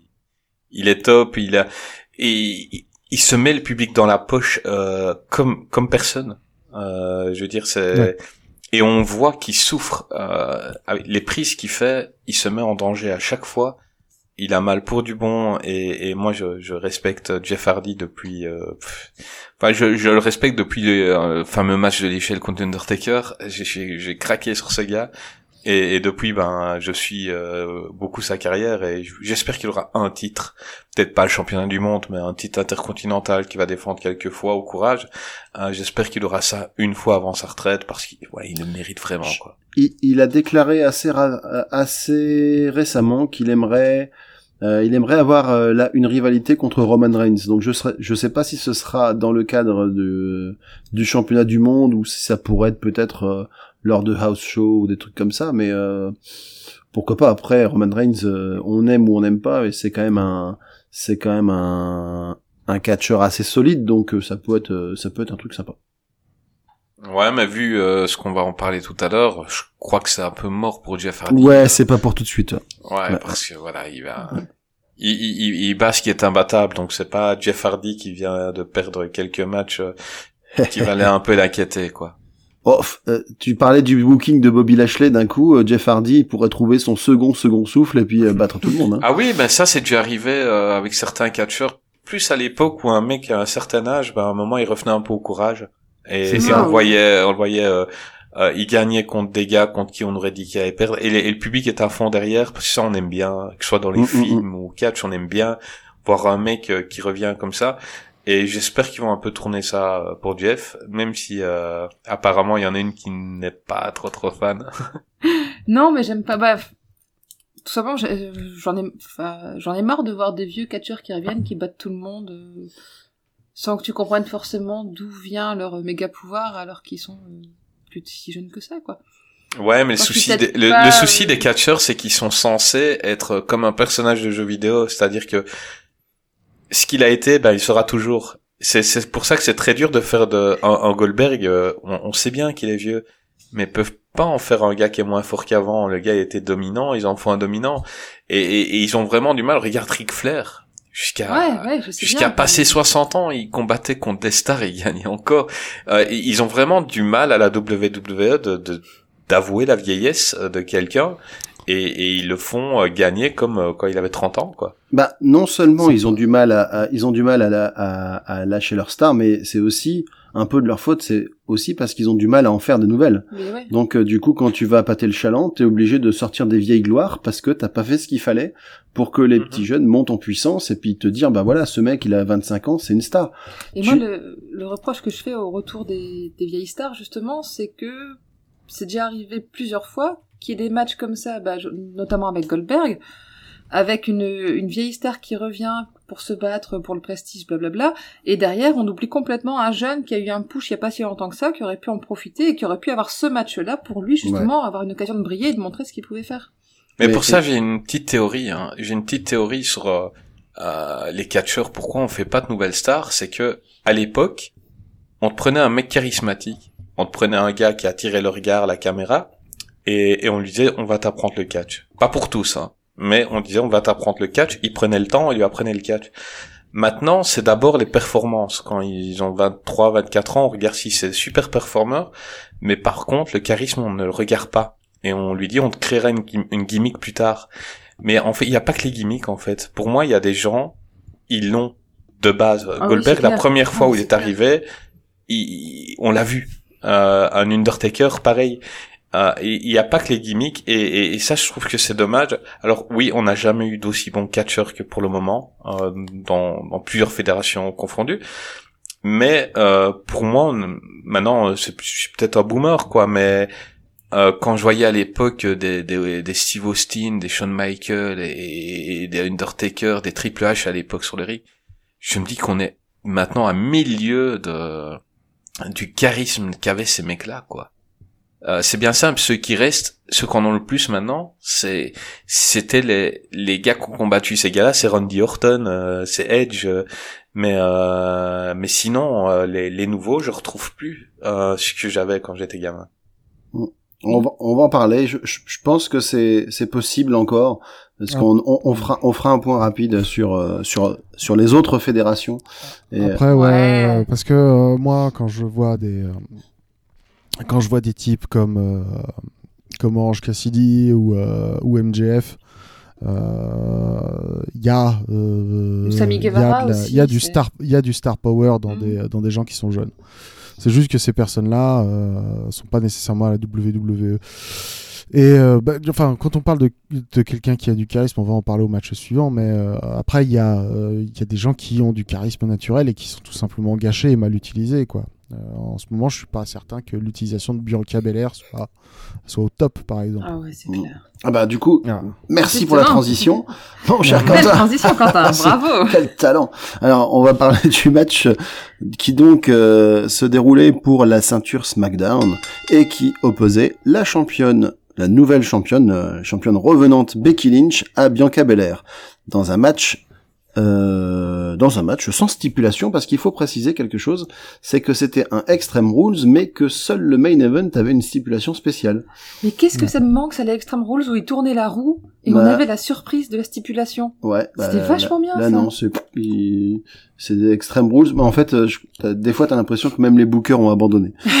donc, donc, Non, mais c'est c'est normal. pour- C'est normal. pour refaire rapidement euh, l'historique de cette rivalité, donc Becky Lynch est revenue de sa grossesse euh, toute pimpante à SmackDown, euh, à SmackDown, oh là là, à SummerSlam, et, euh, et elle a éclaté Bianca Belair qui elle-même battait tout le monde depuis 3-4 mois euh, en 18 secondes. Alors certes, elle a elle a usé de, de ruse, de fourberie puisque elle voulait elle a fait semblant de vouloir serrer la main à Bianca, mais bon, en gros, elle lui a mis deux coups, elle avait gagné, et donc ça a fait hurler beaucoup de monde. Je trouve euh, de manière assez légitime Oui. parce que pour le coup, euh, ben voilà quoi, c'est tu tu t'investis dans une championne euh, pendant pendant trois quatre mois puis finalement elle, elle sert de paillasson à, à, à une revenante c'est un peu frustrant.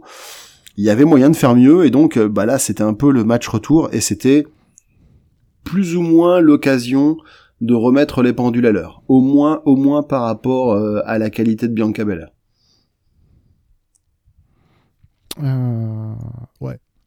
Euh, bah, le match en lui-même était, était ok. oui Euh, Bianca Belair euh, a comment dire bah, cette fois-ci, on lui a donné l'occasion de se battre. déjà Oui, déjà. déjà. Ça change pas mal de choses. Euh, mais euh, par contre, euh, je, je, je, je me, je, me, je me remets pas du finish. Mais bon. Mm, mm. alors on va pas en parler tout de suite Ouais. Chris, toi, qu'est-ce que t'en as pensé? Bah, je connaissais pas bien Bianca Belair euh, et là j'ai vu euh, il y a de la puissance qui sort d'elle quoi. C'est assez incroyable. Hein. C'est assez incroyable et, et je pense que ça va être une, une top star euh, féminine dans dans les années qui viennent.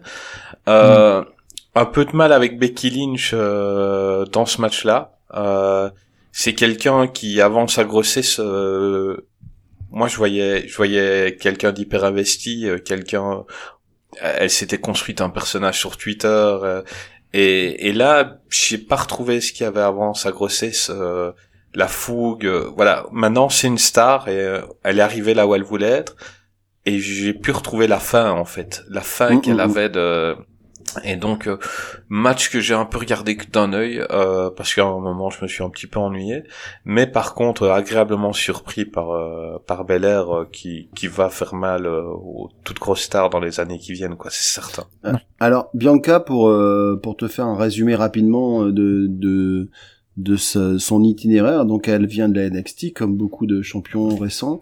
Euh, Pur produit, hein. c'est-à-dire que c'est un produit du Performance Center. Ouais. Euh, Et et son pas, pas de carrière euh, sur le notable circuit sur la scène indépendant. indépendante avant. Et son son gimmick, en gros, c'est euh, elle se fait appeler the EST. Donc, euh, donc en gros, c'est le superlatif, c'est-à-dire euh, the, The best, the fastest, the strongest, fastest, the the greatest, strongest. tout ce que tu veux. Parce que effectivement, euh, elle a montré, euh, bon, pas- parfois dans des angles un petit peu euh, croquignolesques, mais qu'elle était effectivement euh, extrêmement athlétique, donc extrêmement rapide. donc elle a fait, euh, elle a fait une course euh, avec euh, de où elle portait quelqu'un sur son dos face à Bailey, des choses comme ça Mhm. pour montrer qu'elle était vraiment au niveau. Et ça, euh, on l'a vu aussi lors des deux derniers Royal Rumble où c'était euh, où c'est elle qui a volé un peu la vedette à tout le monde chez les filles. Ouais. Donc euh, l'année dernière, de manière un peu surprenante parce que c'était une nouvelle entrée et elle, elle a, elle a vraiment cassé la baraque. Euh, cette année, c'était un peu moins surprenant, mais ça n'en restait pas moins impressionnant. Et elle a enchaîné effectivement avec euh, avec une victoire. euh, je crois que c'est à- WrestleMania d'ailleurs où elle a Mhm. remporté le titre. Je pense, ouais. Et, euh, et depuis, effectivement, elle martyrise ses adversaires. Elle a battu Sasha Banks, elle a battu Bailey. Euh, et euh, effectivement, moi, j'avoue que je, justement, je trouve que son son personnage, pour l'instant, elle, elle est un peu trop souriante, un peu trop, euh, gentillette à mon goût. Euh, néanmoins, sur le ring, je peux pas lui nier que athlétiquement, elle est, euh, elle est vraiment très très très très affûtée. Mais ce qui est dommage, c'est encore une fois, quand je dis maintenant, quand il y a une championne et, et, et voilà, ça affronte directement les tout gros, la fille, comme tu dis, elle est au top, elle bat tout le monde, euh, elle est super puissante et tout. On la met contre Becky Lynch dans un match où, ben, c'était encore prévisible, quoi. Becky Lynch n'allait pas perdre euh, pour son Évidemment. retour. Euh, Ça- et donc on lui tape directement euh, la plus puissante, la plus rapide. Et, Ouais. et- et quoi et après ben, ben on va encore se taper des Becky Lynch contre Sasha Banks et tout qu'on a déjà vu mille fois et qu'on s'en fout un peu et ça c'est dommage. C'était une bonne occasion de faire une de faire une nouvelle star, c'était de, de de faire gagner euh, l'adversaire quoi. Bah c'était ouais. Tu crées une star comme ça, elle bat Becky Lynch, c'est ça devient une star comme Becky Lynch est devenue euh, quand elle a battu euh, Ronda Rousey. C'est c'est là qu'elle est devenue la star. Et il faut une fois une grosse victoire et, et c'est dommage que c'est encore les mêmes gros qui restent tout en haut. Je suis entièrement d'accord avec toi. On est d'accord, mais euh, le retour de Becky Lynch était attendu depuis tellement longtemps qu'il pouvait pas la faire perdre là maintenant. Bah oui, c'est pour ça, mais il n'aurait pas dû la mettre directement C'était contre pas elle. le bon moment pour la pour faire ce match. et il fallait la faire commencer par plus petit et, et, et faire patienter Mhm. euh, Belair contre Becky Lynch après X temps quand quand on, on les aurait vu s'affronter de loin du regard et tout ça et, et là bah directement les mains une contre l'autre c'est dommage Bah, le truc, c'est que ils avaient décidé cette année que SummerSlam serait le plus gros événement de catch de l'année parce que WrestleMania, il n'y avait pas eu de public, etc. Donc, ils avaient besoin de frapper un grand coup et ils avaient besoin de- du retour de certaines personnes. Il y avait aussi un truc. hein. Euh, il faut remettre SummerSlam dans le contexte. SummerSlam a eu lieu juste après le retour de CM Punk Oui. à AEW. euh, enfin, Ouais. là, non, pas le retour, l'arrivée de CM Punk à AEW. Mhm. Et il y avait, je pense qu'il y a eu un espèce de coup de pression pour faire arriver Becky Lynch tout de suite, ce qui n'était pas forcément, euh, c'était pas obligé quoi. Je veux dire que tout à coup Sacha Banks n'était pas là. Bon, est-ce que euh, c'était euh, le booking qu'ils ont fait à l'arrache ou est-ce que Sacha Banks avait le Covid hein? Il y a ça aussi. On sait toujours pas d'ailleurs pourquoi elle a été absente pendant euh, pendant six semaines. hein. Non. Il y a Hein, pourquoi Rien. Hein, on, on se demande. hein. non mais non mais je veux dire le Covid, elle a le droit d'avoir le Covid.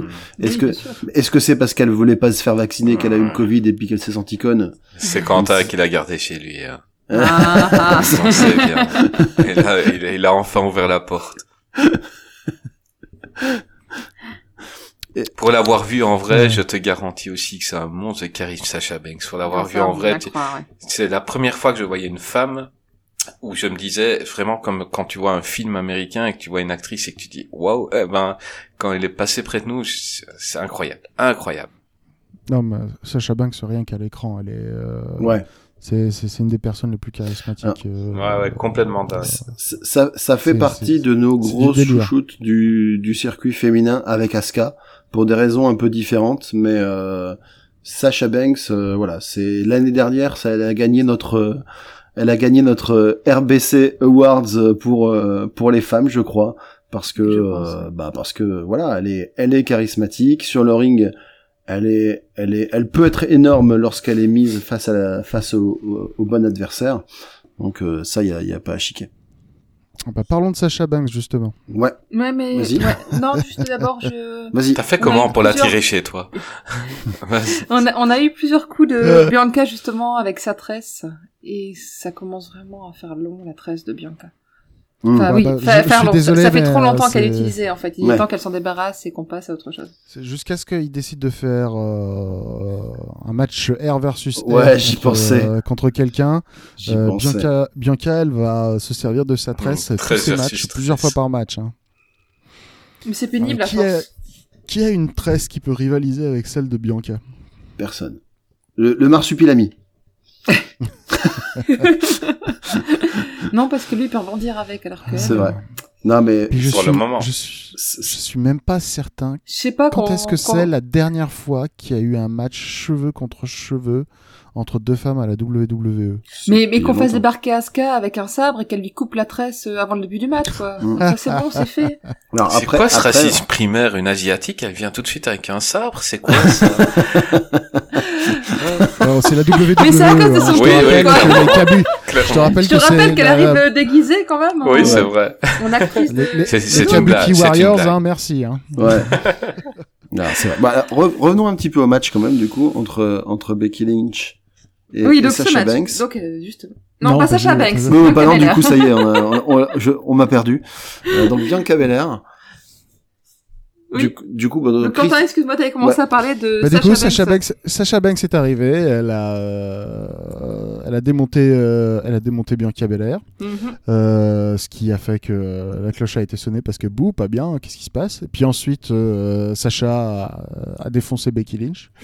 Et donc euh, voilà, donc tout le monde se déteste. euh, Sacha est de retour. euh, euh, Voilà. Elle n'est pas là pour se faire des copines hein, et euh, le match n'a pas de conclusion. Euh, Voilà. Ouais. Bah, Personne ne gagne, personne ne perd. ouais. La facilité, quoi. La facilité scénaristique. C'est ce que c'est ce que j'allais dire. D'un- Comme d'habitude. D'un cer- d'un certain côté, c'est, c'est- on pourrait dire que c'est bien vu parce que ça protège un peu tout le monde. Euh, ni Becky Lynch ni Bianca euh, n'ont perdu. Mais d'un autre côté, c'est vraiment comme tu le dis, Chris, la facilité quoi.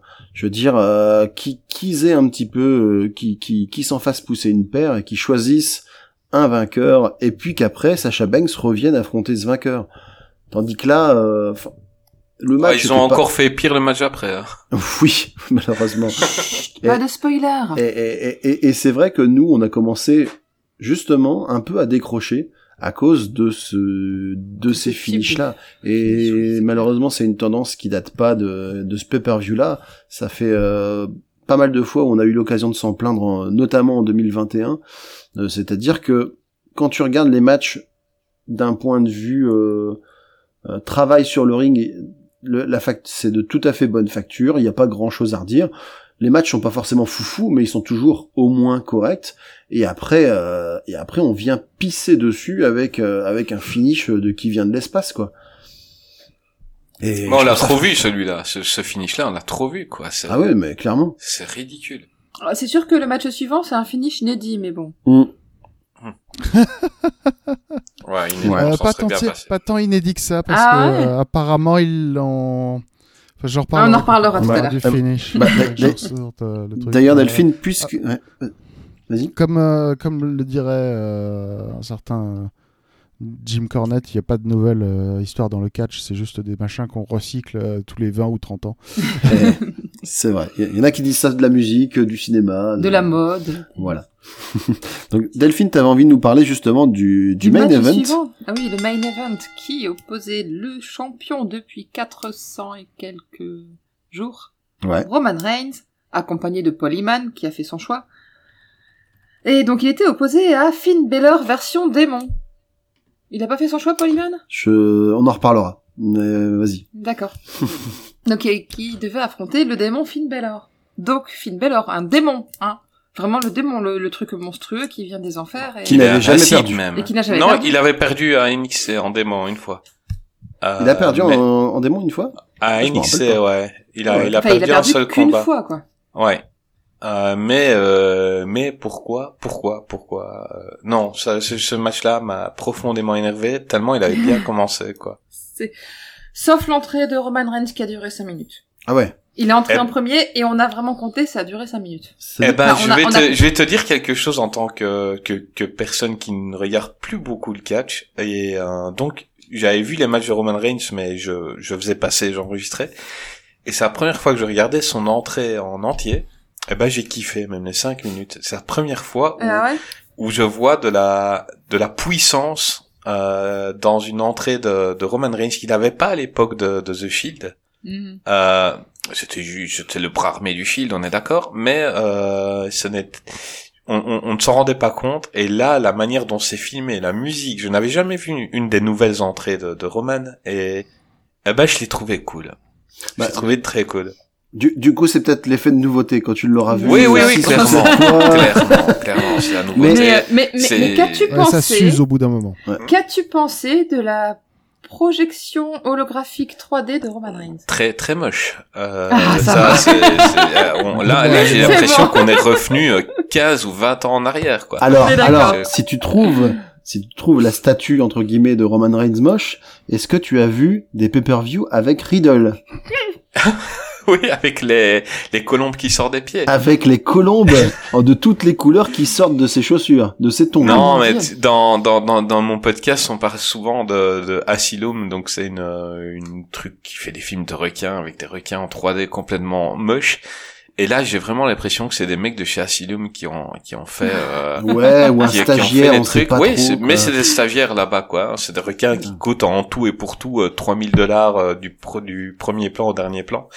Et, là, je vois euh, Rydell, mais non, maintenant, faut voir sous substance. Hein. Peut-être que si on a fumé un petit péco, ça passe. Mais là, euh, non, c'est pas bien, c'est pas bien. Et, le Roman Reigns, quand je l'ai vu en, en 3D, je dis non, mais là, on est en, en, en 90, là. C'est pas possible. Qu'est-ce qui se passe? Bah non, rigolez parce que tu dis, euh, bah même euh, sous substance, euh, peut-être ça ça passe. Bah ça dépend quelle substance, mais À vous, c'était, c'est pas passé quand même. On va rien dire. On, on a, on a, on a, on a- On va a- couper. Les autorités peuvent nous On écouter. va, euh, on n'en parlera pas. Voilà. Bon- bonjour la police. euh, Les enfants, ne vous droguez pas. Sauf si vous regardez un match de Roman Reigns ou de, ou de Raiden. ce podcast est une œuvre de fiction. euh, Voilà. point commun. Toute euh, ressemblance. Des personnes existantes ou ayant existé. Voilà. Etc.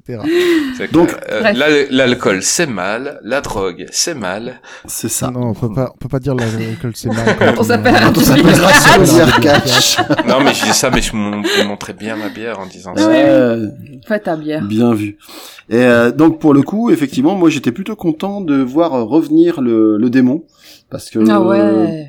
il avait annoncé euh, Finn Balor qu'il allait l'utiliser avec un peu plus de parcimonie et c'est vrai qu'il a tenu parole. Ça faisait Ça un petit longtemps, moment qu'on ne l'avait pas vu et du coup on s'est dit bah voilà.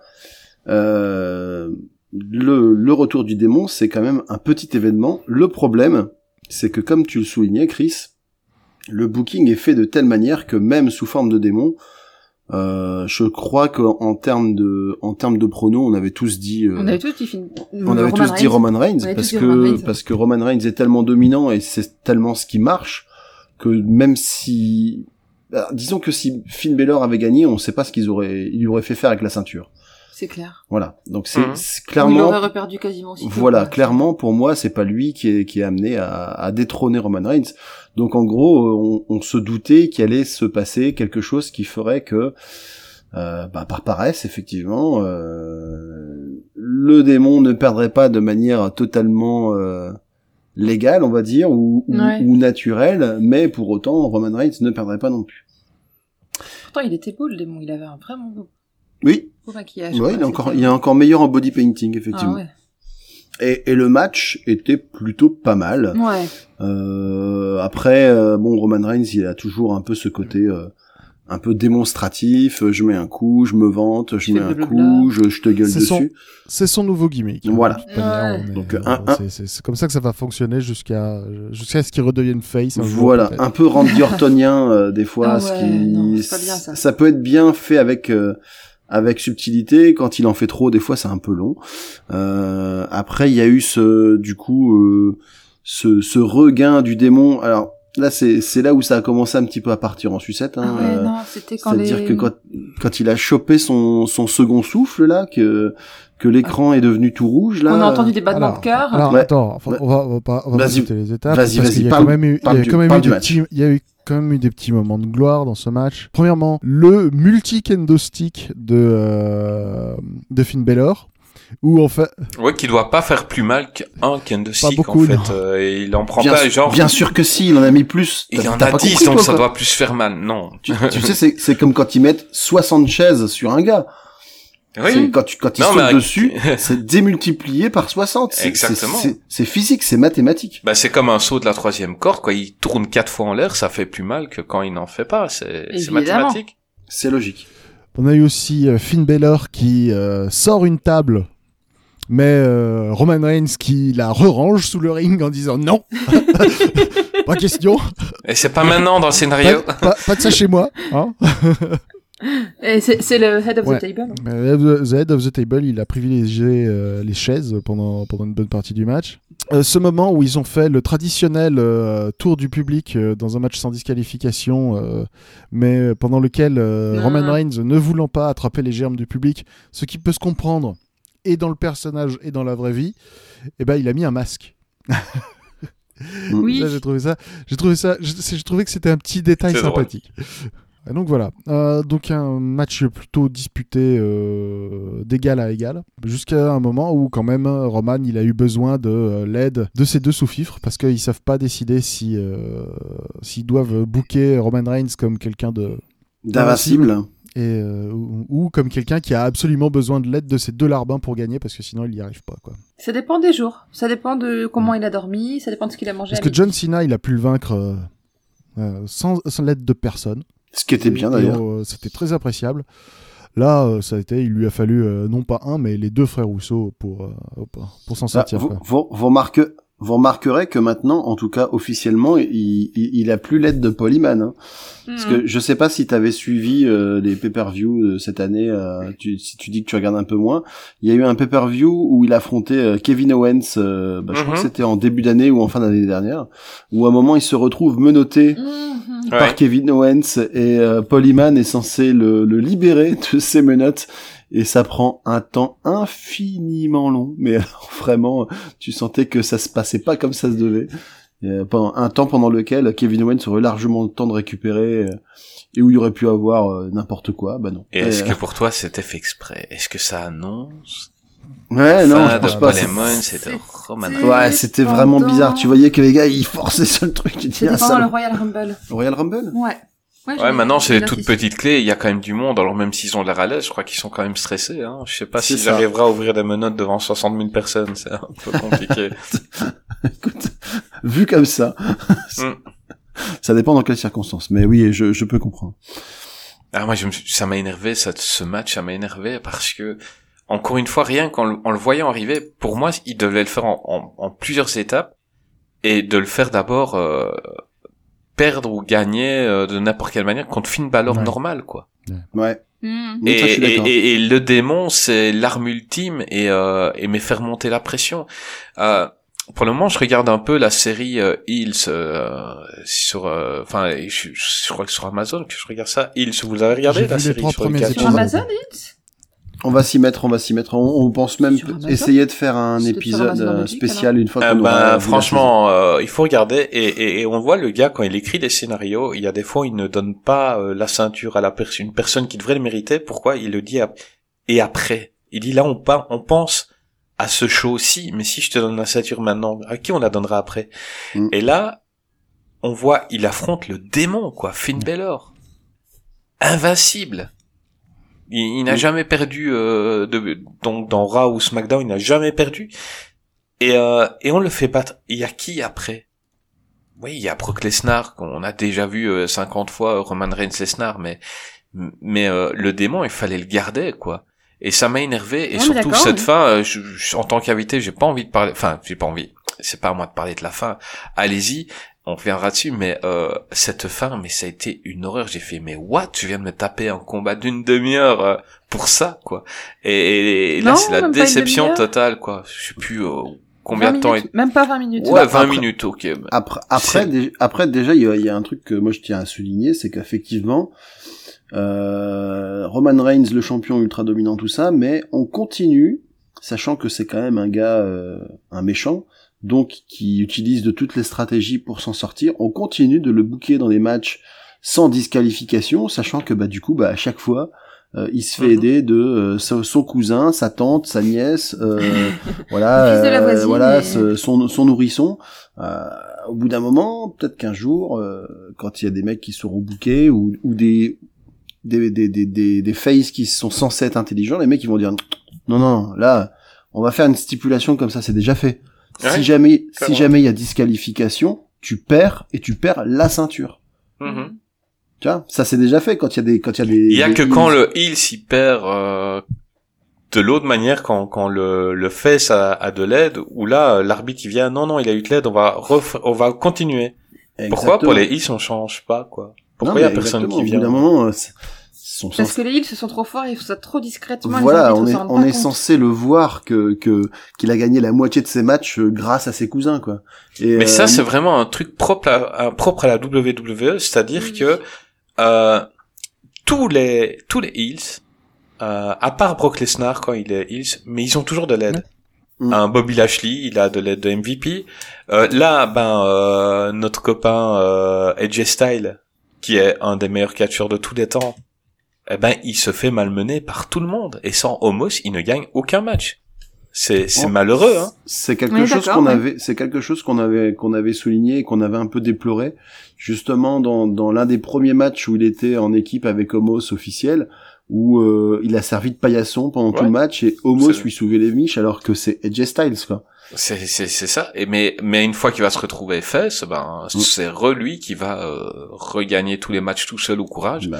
Et ça, c'est quelque chose qui m'énerve vraiment dans dans le Ma- maintenant. C'est c'est c'est devenu normal. Je veux dire, Ouais. Bobby Lashley, pour moi, il a pas besoin de MVP pour battre euh, euh, un des membres du New Day ou il a pas besoin. Et il, le mec, c'est un monstre. Et il devrait gagner. Et pour être légitime d'un jour affronter donc son rêve Brock Lesnar, euh, il doit gagner euh, 10 matchs d'affilée contre des puissants sans avoir d'aide. Sinon, euh, va pas affronter Brock, Lesnar, mec, ça sert à rien, c'est pas légitime. Moi, ça m'avait particulièrement agacé justement euh, dans la dans la série de matchs de Roman Reigns. C'était quand il avait affronté Kevin Owens. Euh, bon, on avait parlé de, du coup de, du coup de, des menottes, mais il y avait un- eu un, ils ont eu deux trois matchs où euh, globalement Kevin Owens aurait dû gagner, mais euh, il y a eu euh, l'intervention des C'était le ladder cousins, match. l'arbitre, voilà, l'arbitre assommé. Ah ouais, non, euh, Enfin, il y avait Paul Heyman, hein. Voilà, c'est ça. euh, un, un avion en retard, euh, je veux dire, une crise économique.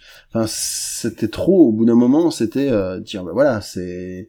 c'est- Moi, je trouvais qu'il y avait trop de rebondissements et que le match avait perdu de son intérêt. Ouais. Alors, parlons du coup De ce euh, qui se passe. Donc le second souffle. le, se- le fameux second souffle. Donc les deux sont KO en dehors Ouais, du ring. Parce que Ouais. Roman Reigns Et d'un a coup- fait un spear sur euh, Finn Balor à travers la barricade. Et donc, euh, euh, Voilà. Finn- euh, Roman euh, est par terre parce qu'il en a déjà pris plein la gueule. Et Finn est juste euh, explosé parce qu'il s'est pris un spear. Et là, Voilà. c'est le drame. On entend des battements. Pom pom, pom pom, pom pom. Lumière rouge, plein de fumigène. Et le démon se réveille. Donc on se dit, bah ouais, c'est chouette. euh, enfin, un truc qui change. euh, on va être surpris et tout. Il commence à attaquer Roman Reigns. Il monte sur la corde. Il se prépare euh, dans le coin, sur la troisième corde, à, à faire quelque chose. Et d'un coup, patatras. On voit pas trop bien ce qui s'est passé parce qu'il y avait énormément de fumigène et la lumière rouge faisait un, un écran complet devant lui. Ah bah même Finn Balor, je pense qu'il voyait que dalle. Hein. Je veux dire, ça, là, quoi, il était au milieu euh, du nuage. euh, C'était impossible qu'il qu'il voit quoi que ce soit. Et en fait, on l'a, on l'a vu par terre avec la troisième corde détachée du coin du ring et on sait pas trop vraiment. Ah ce qui si, passé. ça, ça s'est déta- ça En s'est tout cas, moi, détaché, il est compris ce qui s'est tombé. passé. Et puis tout à coup, Oui, voilà, Ouais. mais pourquoi la corde s'est il, détachée ah, il, a- il- il Ah. avait trop mal à- au genou. Tout à coup. C'est ça. on a vu après que c'est un caméra, un des caméramans qui l'a défait. J'ai vu, il y a la vidéo Ah qui ouais a tourné un peu sur Twitter. Ouais, ouais, on, on, a vu la vidéo euh, d'un d'un des téléspectateurs. Donc c'est un des caméramans qui, il, il a coupé, il avait une sorte de canif en main et puis il est redescendu direct, quoi. On le Mais- voit Non, que Finn Balor, il attend avant, il, il devait faire son, comment s'appelle son, son coup de grâce. son coup de Coup grâce. de grâce. Et on voit qu'il ne le fait pas tout de suite parce qu'il attendait que la corde se Bah, bien coupe, quoi. Et Ah ouais, on, on, on voyait qu'il était un peu ennuyé. Dis-nous, dis-moi. Mais, euh, du mais, coup, ça, la question, c'est quelle est, dans le scénario du match, Ouais. quelle est l'origine de cette rupture de corde, en fait? Parce que je pense C'est- que c'est- effectivement là c'est que- un technicien qui l'a fait, mais dans l'hi- dans l'histoire je pense pas que ce soit. Enfin il y a pas de sens que ce soit un technicien qui l'ait fait. Bah, c'est pour dire euh, que Roman Reigns, même, même, il a de la chance. Donc, euh, il va se prendre un, un finish Un et puis, eh ben, eh ben, il y a une corde qui casse. Et Parce il a C'est de la pourri. chance. Ouais. Eh ben, Ah, c'est pourri et c'est C'est nul nul. et c'est Est-ce inadmissible. que, est-ce que le truc, c'est, pourquoi est-ce que les pouvoirs du démon sont suffisamment forts pour euh, faire rel- se relever Finn Balor après un spire à travers euh, la barricade? Et pourquoi il s'arrête quand il euh, tombe de la troisième corde? Voilà, voilà. Oh, oh, bah, voilà, je suis tombé de la troisième corde. bah, c'est la surprise. Mais mais c'est la surprise. Tu sais que la surprise, C'est l'effet de, c'est ouais, ça, c'est ça. ça, ça a causé un nombre incalculable de défaites par petits paquets. La, la surprise au catch, c'est le c'est le finisher le plus puissant du monde. Et donc, pour dire que c'est pas un finish qui est 100% original, il y a eu donc à WrestleMania 10 euh, un match entre euh, Bret Hart et Yokozuna, où Yokozuna était Ouais. monté euh, sur la deuxième corde, euh, Ah, je l'avais vu. prêt à c'est- s'asseoir euh, Mm. sur, prêt à s'asseoir violemment sur sur euh, sur Bret. Bret Hart. Et euh, Ouais. Yokozu- Le banzai drop. Yokozuna a glissé. Euh, il est tombé sur ses Mhm. fesses et euh, ça l'a rendu KO. Et Bret Hart a gagné. Oh, putain. Donc Ouais. Yokozuna a eu un KO Mais- des fesses. C'était euh, de Mais- la même manière que là, Mais- Finn Balor, il a eu plus ou moins un KO du genou, quoi. Mais, mais Ouais. disons que Yokozuna pesait euh, un, un truc entre 180 et 200 kilos, je pense. Donc, à la limite que que que que- qu'il y a Il un deux problème. Mouillés. Ouais. quoi. Voilà, qu'il y a un problème avec les cordes avec euh, avec ce poids-là, je veux bien le croire. Finn, Finn Balor, qui est sans doute un des catcheurs euh, les plus les plus fit de de tout euh, de tout le roster, hein, il, il doit faire aller euh, 90 kilos maximum. Donc effectivement, il y a forcément eu sabotage. Donc euh, moi moi après du coup bah je tu m'apprends que c'est un technicien qui l'a fait mais je pense pas que dans Ouais, mais l'histoire la, la faut- vidéo, la vidéo, elle est là, et il y en a Ouais. beaucoup qui, qui disaient dans les commentaires, bah, peut-être que dans l'histoire, ça va être un technicien qui va taper dans la main de Paul Heyman et Mm, mm. on va dire, Alors, voyez, moi, on est ensemble, quoi. C'est ce que j'allais dire. Alors, moi, moi, j'ai une, j'ai une théorie à ce sujet. Euh, peut-être euh, n'est-ce qu'une théorie, mais moi, je, moi, je pense définitivement que Paul Heyman va finir par trahir Roman Reigns Mhm. pour retourner avec Brock Lesnar. Enfin, moi, je, je serais prêt à parier euh, une partie de mon PEL. Euh, j'ai pas de PEL, donc je m'en fous. Euh, mais je pense que la raison, s'il faut chercher une raison d'histoire à ça, c'est que euh, Brock Lesnar veut remettre la main sur Roman Reigns. Et il veut remettre la main sur Roman Reigns en tant que champion. Et qu'il a demandé effectivement à Paul Heyman de, de, de laisser gagner Roman Reigns pour que Roman Reigns soit encore champion quand il va, quand il va le choper.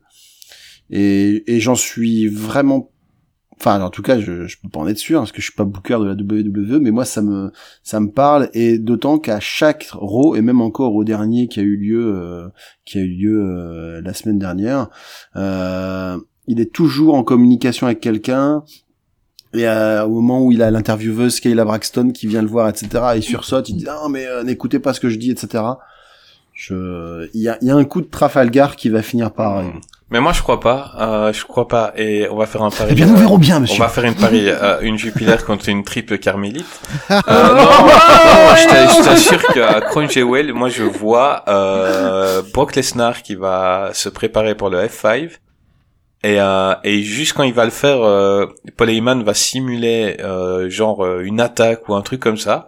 Euh, il va simuler de, de se sentir pas bien. Brock Lesnar, qui devient face, hein, clairement, va lâcher Roman Reigns pour aller voir ce qui se passe. Il va se prendre un Spears et Paul Heyman va rigoler. Et, et tout ça parce que je crois qu'ils veulent maintenant faire top face avec Brock Lesnar. Il peut pas y avoir Lesnar et, et Roman Reigns en, en, en, en heel parce que sinon il y a personne qui pourra leur prendre euh, euh, la ceinture et ils- sont pas prêts de refaire de, de, les- Bah. de Reigns en face. C'est pas possible. Dis- Disons que ce serait possible dans la mesure où Paul Heyman, c'est sûr que c'est lui, c'est un heel. On le voit pas manager en face, ce serait, ce serait bizarre. Mais c'est une théorie, théorie intéressante. Écoute, si l'un de nous deux a raison, Ouais, l'autre de, l'autre devra lui payer une bière. Il y a pas de problème. Ça te va on se met pas trop en danger, c'est une bière. Et puis il sera un Ça- plaisir de ça boire une bière ensemble. C'est- Exactement. ce sera une veste vest- euh, Vletteren, euh, un truc comme ça. Euh, du coup, Roman Reigns toujours champion. Voilà, Roman Reigns est toujours champion. Ce qui conclut le pay-per-view. Oui. En termes de pronos, est-ce que tu as Euh, noté Attends, je ressors ça. Au Ouais. niveau des pronos, oui, j'ai noté. Donc ça nous fait... euh, il n'y avait que Quentin, toi et moi qui avaient pronostiqué. Et ça fait donc 4 points pour Quentin et moi sur euh, 7 matchs. 6 Six. six Non, parce sept, que le parce que- le six, le six man qui a ouvert le qui a ouvert le pay-per-view était pas On l'avait pas pas... booké, euh, Ouais. on a fait les pronos. C'est ça, on l'avait pas booké. C'est, on l'avait pas pronostiqué. Donc ça fait donc euh, 4 sur 6 pour Quentin et moi, et 5 sur 6 pour Greg. Pas mal. C'était quand même un, un pay-per-view relativement Ouais. prévisible. C'est ce qu'on disait effectivement. Et du coup, si vous deviez donner une note euh, à ce pay-per-view, on va commencer par notre invité Chris. Combien Sur tu 20. sur 20 Combien Sur tu donnerais 20? à ce pay-per-view? Ouais. Ah, je vais quand même mettre sévère. Euh, je vais mettre 11. Ouais. C'est pas choquant. hein, C'est pas choquant. a Non, pas de- euh, voilà. Euh, je trouve que la EW a mis la barre vachement haut. Oui. Euh, et je suis pas venu pour faire la pub de la W, la Moi, W, si. loin de là. Euh, mais on, euh, va, on va en reparler, rassure-toi. C'est mais ils ont ils, ils ont mis la barre haute euh, ces temps-ci, ce qui fait que là, ben, j'ai passé un PPV euh, prévisible.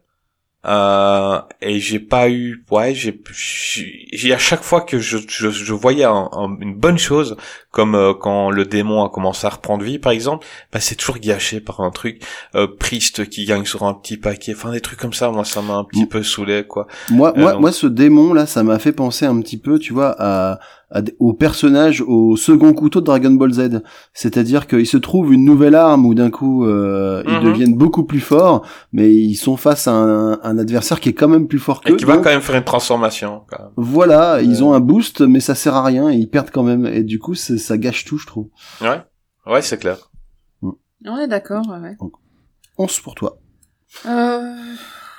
11 aussi, je Ouais. pas... euh, J'ai pas... J'ai vraiment pas beaucoup accroché pendant ce pay-per-view, j'ai pas réussi à être embarqué dedans parce que j'en arrive à chaque fois que je regarde un, un pay-per-view WWE à me demander mais quel coup de Trafalgar ils vont nous faire, quelle euh, horreur ils vont réussir à nous pondre? Et encore une fois, en fait je devrais mettre une meilleure note parce que j'ai pas été déçu dans mes attentes. Mm. Mais non, c'est c'est pourri de... bah ça de ressemblait à un gros raw en fait C'est ça. Ouais. j'avais pas un pay-per-view moi moi c'était un gros raw Non, euh, C'est ça. Bah, c'est de plus en plus vrai parce que de toute façon maintenant ils essayent les pay-per-view sont là pour tapater vers Raw et non l'inverse. Et ça, j'ai pas apprécié non Donc plus. en fait maintenant ils te disent attention Sacha Banks elle est revenue. Si tu veux savoir ce qui va se passer regarde SmackDown. ah bah oui bah ça j'aime pas Non, j'appré- j'apprécie pas non plus cette façon de teaser les les euh, les émissions hebdomadaires euh, qu'on- alors que t'es en train de regarder un pay-per-view qui est censé être un truc un peu exceptionnel qui n'arrive qu'une fois tous les deux trois mois, machin. Enfin là, quasiment une fois par mois, mais bref, euh, je j'ai pas apprécié beaucoup, donc 11. Ok. Quentin, Ah, 12.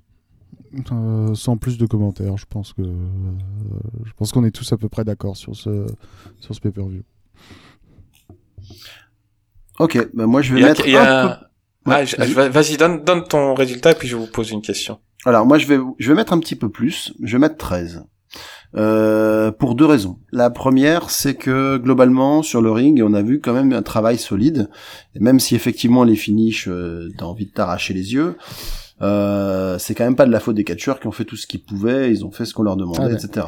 La deuxième raison, je pense que notre avis est un petit peu biaisé par rapport, effectivement, comme le, le disait Chris, à All Out qu'on a vu avant, où on a clair. eu, euh, on a eu une épiphanie. En fait, on a kiffé presque du début à la fin, et donc je pense que globalement, quand euh, quand t'as quand t'as mangé dans un restaurant euh, étoilé, après quand tu retournes au McDo, ça fait un peu mal. Donc, euh, je vais essayer de tempérer tout ça et je mets 13, ce qui nous fait une moyenne du coup de alors pour All Out, on avait mis 18,3 de moyenne. ouais, Là, on a 11,75. ouais, C'est pas 11,75, ce qui est malheureusement ce qui est malheureusement euh, commence à être un petit peu une tendance euh, si on fait une moyenne annuelle. C'est très, on est dans ces eaux-là. Hein. Bah, c'est Euh, ça que j'allais vous de demander. Est-ce que sur les, la dernière année, il y a un pay-per-view de la WWE où vous avez mis une note Oui. supérieure à, à 15 Euh, Alors à Euh, 15, je sais attends, pas, je mais on avait mis une bonne note au Rumble. le Rumble avait. Ouais, le Rumble était pas Rumble mauvais, c'est vrai. euh, C'est Elimination, Elimination Chamber, oui, c'est pour ça. Le Rumble, où est-ce que j'ai mis les notes? Le Rumble avec 15. Elimination Chamber Ouais, bah, m'avait énervé. Euh, 9. Elimination Chamber 9, ouais, c'était vraiment. Ouais, bah c'est ça. En fait, euh, je, je, je- regarde toujours la, la WWE. Je, je revois pendant un mois les épisodes quand un pay-per-view m'a m'a bien plu. Mais pareil, je regarde le Rumble, je me dis ah c'est cool, c'est bien reparti, et puis je re-regarde euh, les émissions. Ah bah non. Fastlane 11. Mais le truc, c'est que c'est c'est ça, c'est-à-dire que tu regardes pas le catch pour finir la soirée énervé, quoi. Bah, c'est ça. Nous, Ouais, quand, c'est euh, WrestleMania, on a mis 15. quand on finit la soirée et puis qu'on on fait la gueule, parce que voilà, on a quand même passé, on a, on a passé trois quoi. heures à s'investir dans un show, etc., émotionnellement, et puis que du coup, on a l'impression qu'on se fait pisser sur les bottes, euh, c'est quand même assez désagréable. Donc, euh, Et vrai surtout que quand on fait des podcasts, on est obligé de regarder jusqu'au bout. C'est comme moi les films, on les met dans une liste C'est et puis ça. euh, Alors, je suis obligé de le regarder. fais, oh, Tu Ouais. peux prendre mon option, tu t'endors en cours de route. Ah bah oui. Ah c'est pas mal. Bah Ça écoute, essayer. Non, je- ça m'arrive aussi pour les films. hein. Je le dis, je le dis souvent. Je me suis endormi. Mais ça m'a- bah là, je me suis vois, combien, C'est pour ça que j'ai- il y a un moment où j'ai moins parlé parce que à WrestleMania, on a mis 15, 2. Ouais, mais le problème c'est qu'à un moment t'as dormi pendant l'émission et là c'est un peu dérangeant. euh, Ouais. On a mis, Backlash 12. Backlash a mis que 12. hein.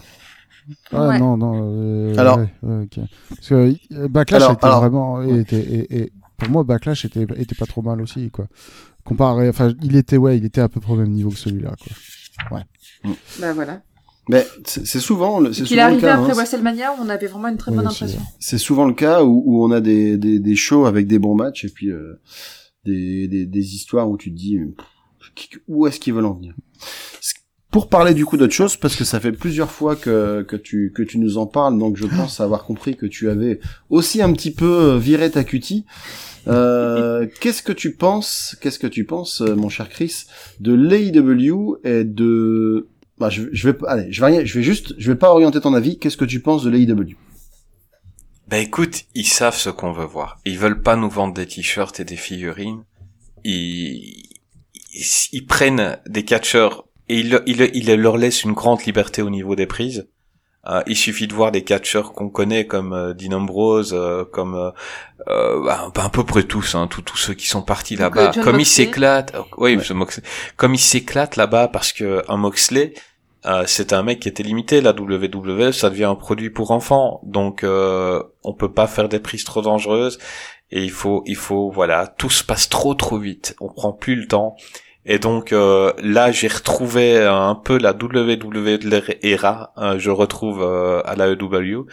Et, et, et je suis, euh, je, je, je, suis pas encore au bout. C'est-à-dire que euh, je l'ai commencé très tard, donc je regarde tous les épisodes dans l'ordre et je dois être au niveau à l'épisode euh, 55. Par contre, je regarde un peu les pay-per-view et je kiffe, je kiffe. Et, euh, et, je trouve voilà le niveau est largement supérieur et je ne comprends pas du tout la, la WWE qui qui vire des gars qu'on sait que là-bas ils seront des, Ah, des stars et, et alors que ils ont euh, ils ont ils ont des gars aussi talentueux hein. pour moi un, un Cesaro ou un, un Dolph Ziggler euh, tu, tu, tu, peux en faire des, des, des putains de stars parce qu'ils sont incroyables.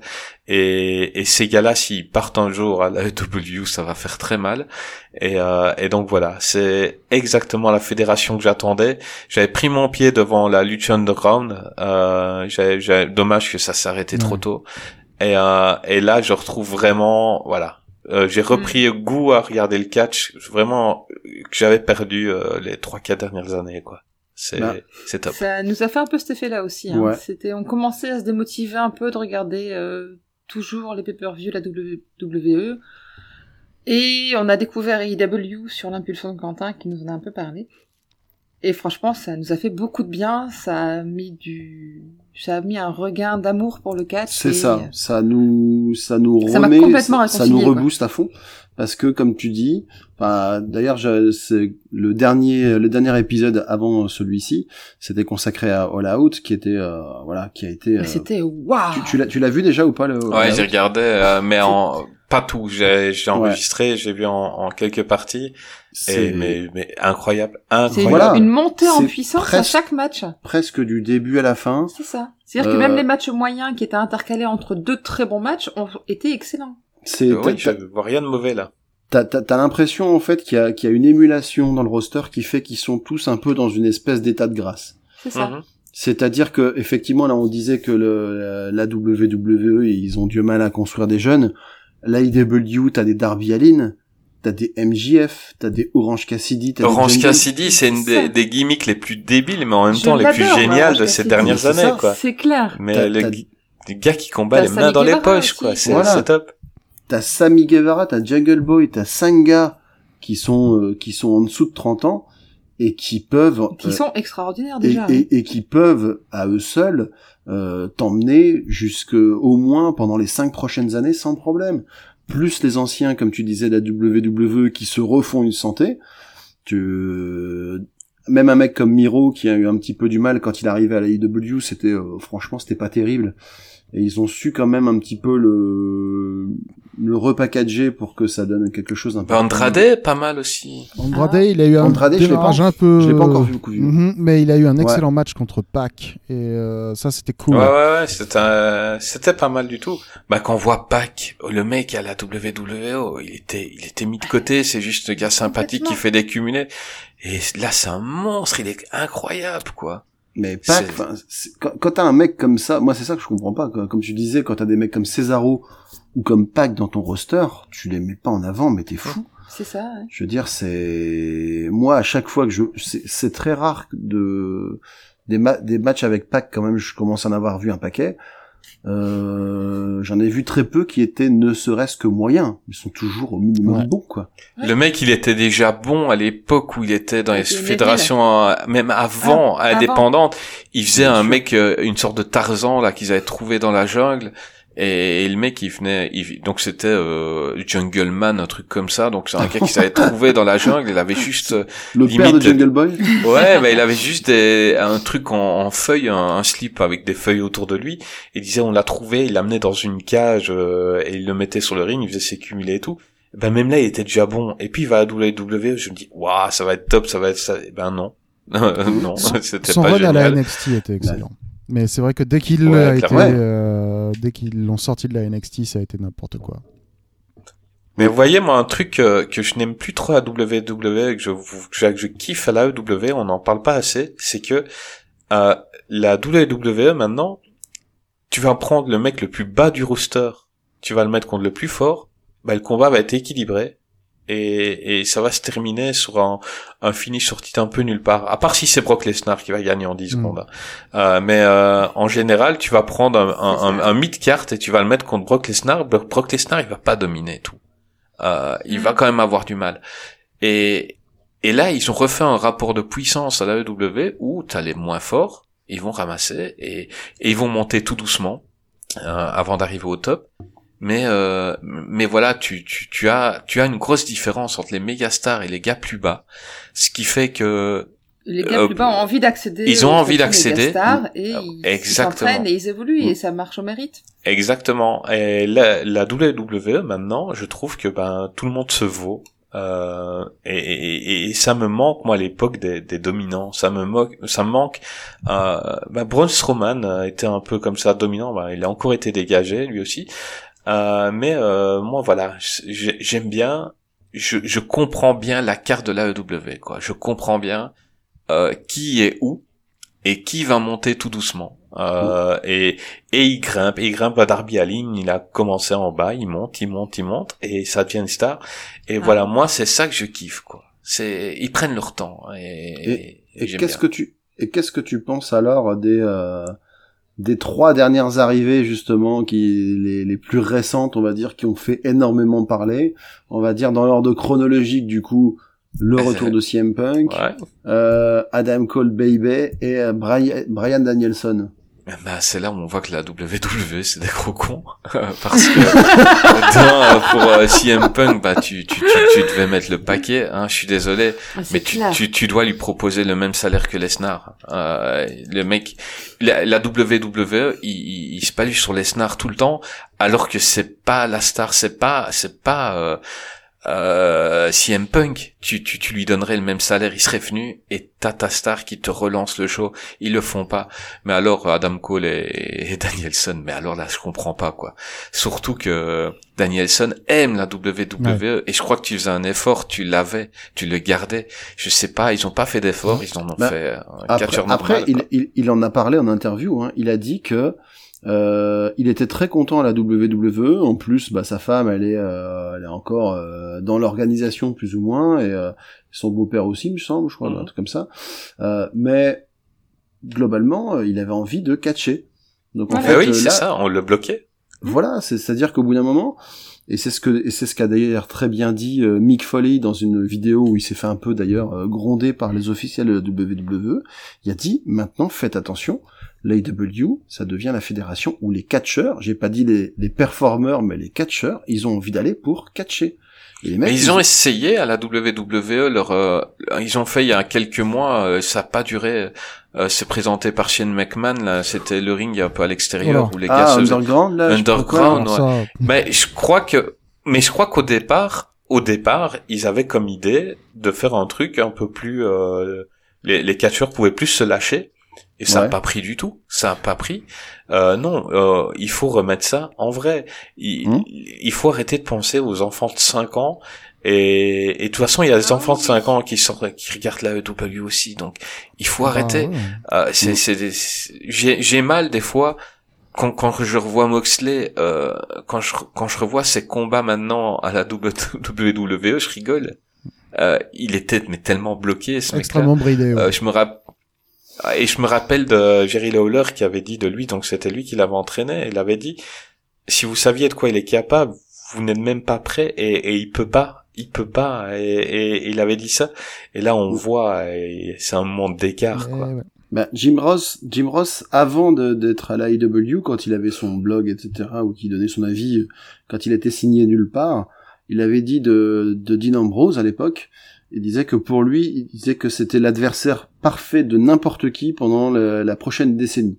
C'est-à-dire Mhm. que tu pouvais le mettre par rapport à face à n'importe quel adversaire et ça pouvait donner un match intéressant. Ah, tu peux le mettre contre un Big Boy, tu peux le mettre contre un High Flyers. Enfin, le mec, c'est un- il s'adapte à tout, il est top. Mm. Et alors, euh, ben, voilà, Adam Cole.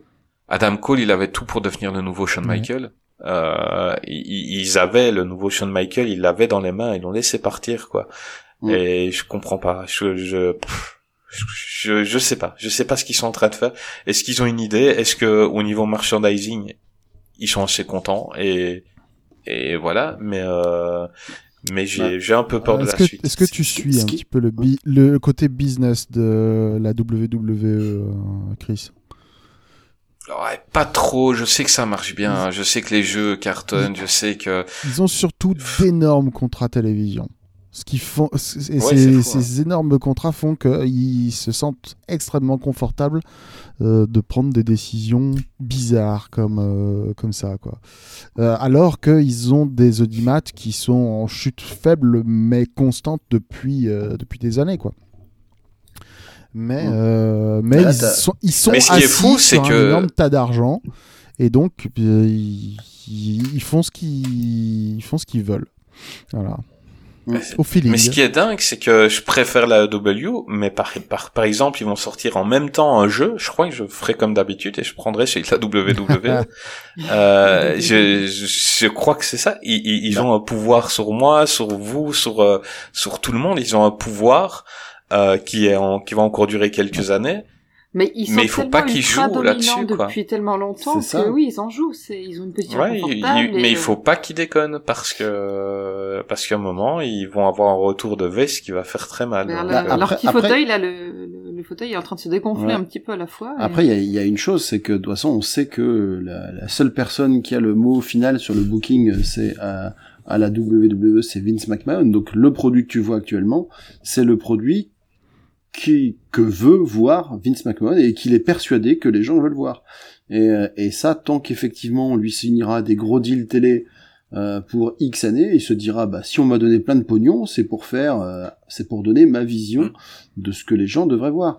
Alors que à la IW, ben la différence déjà, c'est que Tony Khan, euh, déjà c'est un fan de catch vraiment depuis euh, depuis sa plus tendre enfance.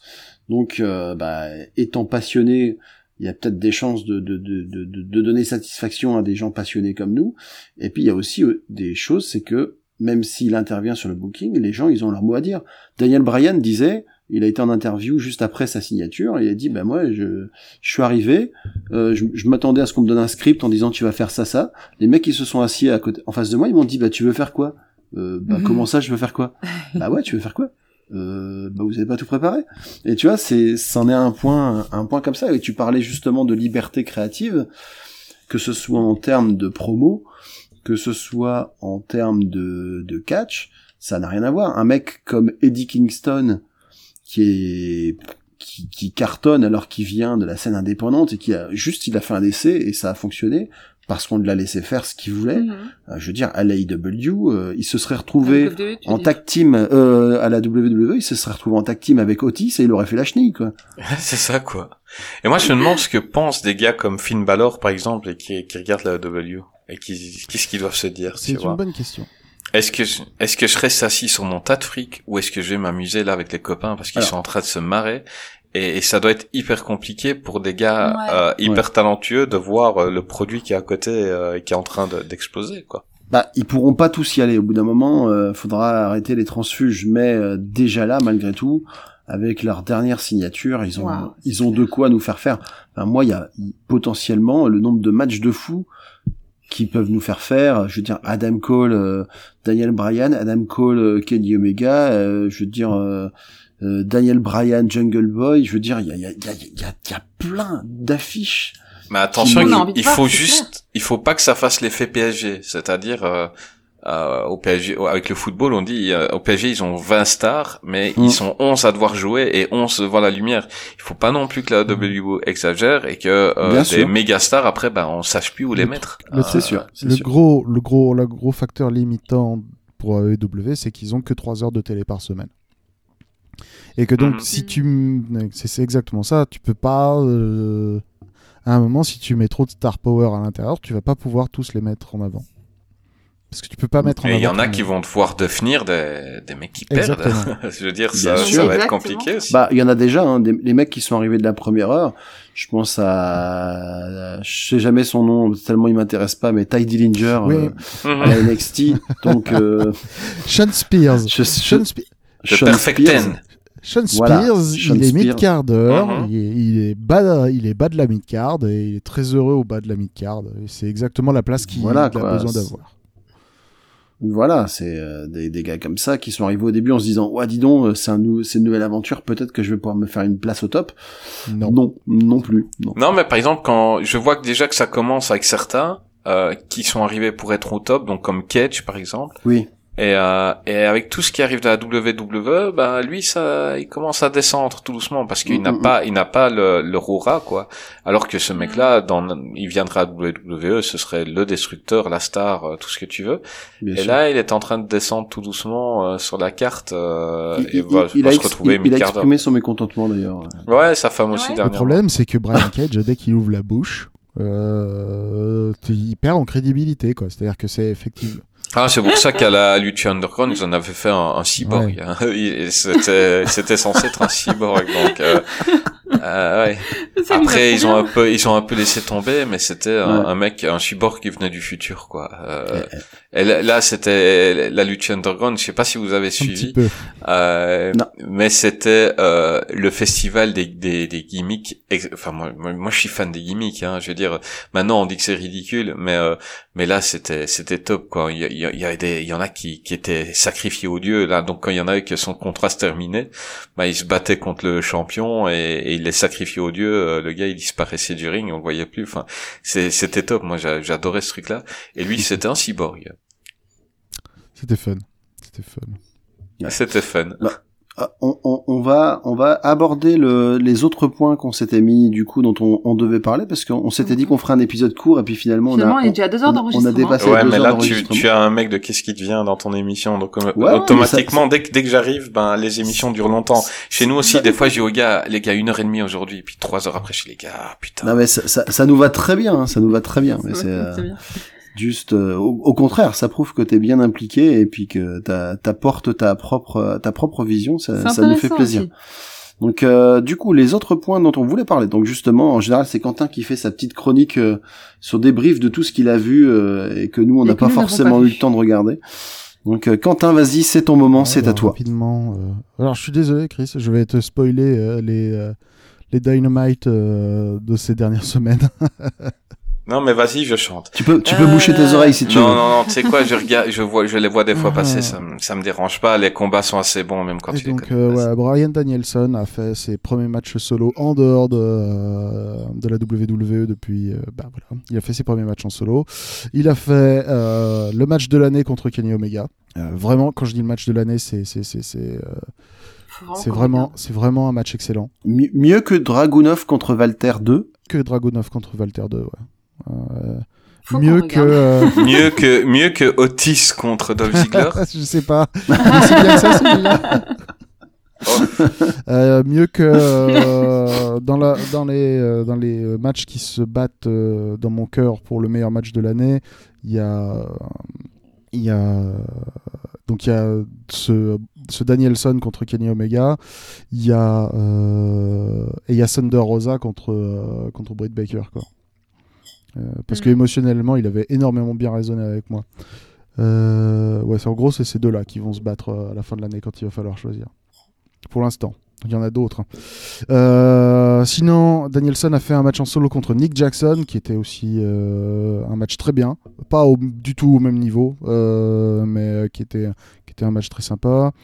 Adam Cole a fait ses matchs en simple aussi. Il en a fait un contre Kazarian et un contre Jungle Boy, qui était euh, très sympa à voir aussi. Kazarian, il me fait de la peine, ce mec. Kazarian, c'est le gars, il perd tout le temps, il se bat toujours bien, et on a toujours du mal à le battre, mais il perd tout Ka- le temps. Kazarian, Kazarian, c'est Kazarian, c'est un vétéran, c'est un, c'est un utility player maintenant. hein. Il a été, Ouais, mais même à la TNA, il était un peu comme ça, quoi. C'était, on- il mettait les autres en valeur tout le temps, mais Kazarian a quand même eu l'honneur d'être euh, euh, champion par équipe inaugurale à la AEW, ce qui est pas que dalle. Mais bon, effectivement, maintenant, maintenant c'est un, c'est un, maintenant c'est un mid quart d'heure et pour toujours quoi.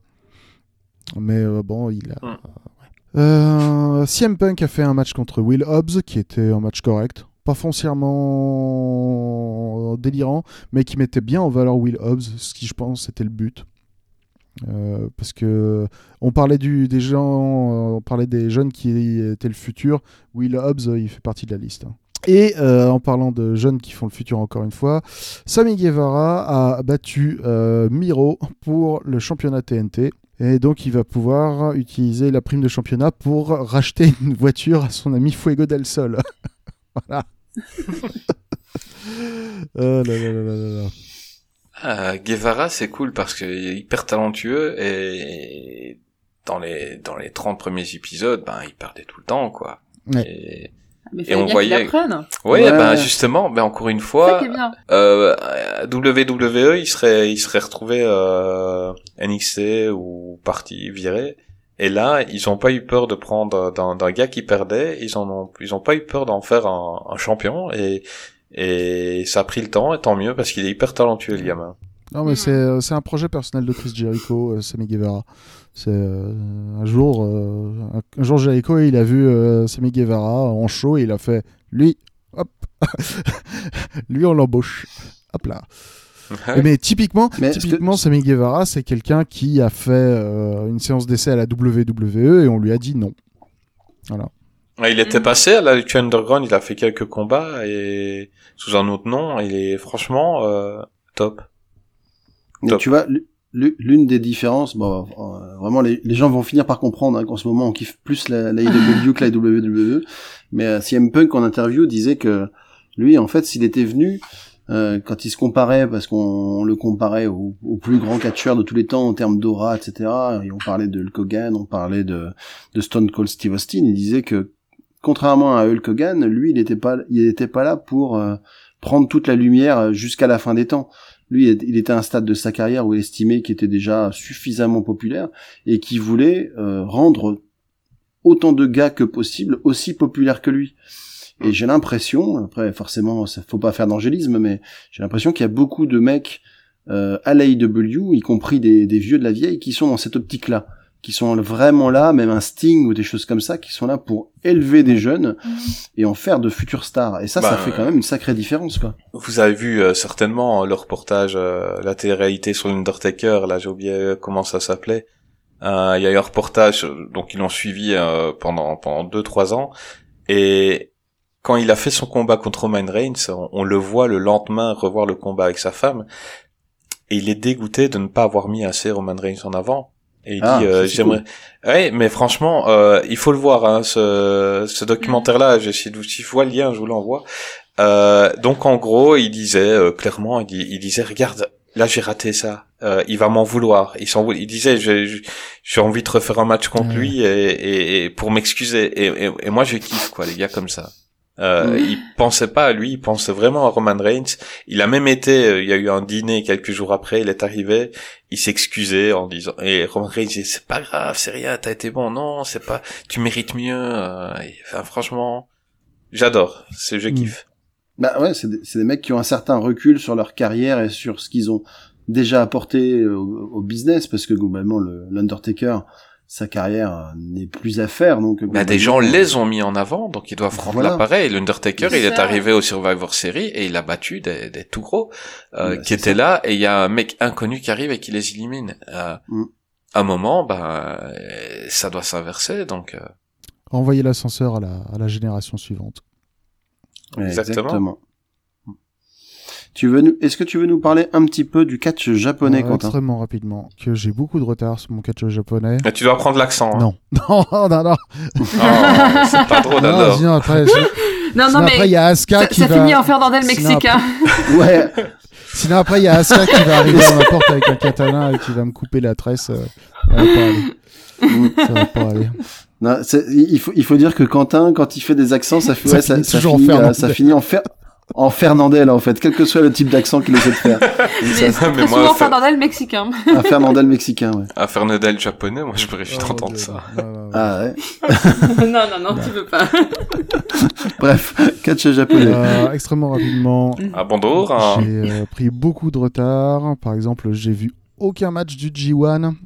Euh, Bouh. ouais, bouh. Ça te Ça ressemble pas. ressemble pas. hein. Ouais, mais euh, le G1 cette année, il fait vraiment pas envie. hein. Ouais, mais en même temps, il avait Ouais, Sacha Banks qui était enfermé dans sa cave, il avait d'autres choses Ah, à faire bah là. Exactement. C'est clair. Exactement. Euh, en parlant de catcheuse, euh, j'ai quand même euh, regardé euh, les. euh, alors, c'est des commence à dater parce que c'est des matchs qui datent d'août. J'ai regardé les demi-finales et la finale de la Tokyo Princess Cup de la TJPW et c'était vraiment excellent. Euh, c'est des, c'est des matchs qui sont à voir. Il y avait eu euh, Maki Ito contre euh, contre Mizuki en première demi-finale et c'est Maki Ito qui l'avait emporté. Et il y avait un, un- si ma mémoire me sert, c'était oh j'oublie tout le temps son nom. Excusez-moi, je vais ressortir la liste des matchs. Le plus petit des monstres géants là. Pikachu. Struggle. Non. Ouais. Ah là là là là là. Euh, Taz, l'ai pas vu Taz. venir celui-là. Euh, Shoko Nakajima. Shoko Nakajima contre Miyu Watanabe. Euh, c'est Shoko Nakajima qui l'a emporté. Donc la finale a été Maki Ito contre Shoko Nakajima. Et c'est Maki Ito qui a remporté donc sa première euh, Princess Cup. Et c'est cool parce que euh, ça veut dire que au plus gros événement de euh, de la de l'année pour euh, TJPW qui s'appelle Wrestle Princess. Pardon, je suis désolée. Qu'est-ce qu'il y a Qu'est-ce qu'il y a Qu'est-ce qu'il y a pas? Qu'est-ce qu'il y a pas Elle a perdu ses. euh, on, a, contre Hornswoggle, c'était on a pas mal. perdu Delphine. Comme d'habitude, on perd toujours une fois Delphine par épisode en général. C'est. Tu- excuse-moi. Vas-y, Moi, ce que Quentin. j'adore, c'est que depuis tout à l'heure, elle le retient, quoi. Elle, Ouais, elle essayait d'être professionnelle, elle retenait bien. Et ouais, Quentin qui nous parlait de la liste des matchs, des gens qu'on connaît Mais, pas mais, bien mais, et tout. mais, mais et Quentin, puis, c'est notre, elle, est partie d'un coup, quoi. C'est. Quentin, c'est notre capitaine au long cours, lui. Quelle que soit la tempête autour de lui, les vannes pourries, tout ça, lui, c'est, c'est lui qui continue, qui nous, qui nous donne le chemin. Et, et, Et heureusement qu'il est là, et parce heureusement qu'il est là parce que des fois, il y a des épisodes, arri- on n'arriverait pas au bout, je pense. Ah, donc c'est normal, parce qu'il y a des fois, je me dis, putain, j'ai vraiment raté des vannes, ou quoi. J'ai sorti des trucs, il a pas souri. Non, non, C'est c'est, normal, alors. normal. Quentin, il enregistre la vanne et clac, Ah. Tu-. Quand tu le connais, tu sais que ça, ça tout se passe dans son regard. Quand tu es en train de parler, Voilà. J'ai trop de j'ai trop de de, de, de, de- comment dire De professionnalisme. Non, c'est même dire. pas ça. C'est j'ai j'ai j'ai- effectivement j'ai un rail.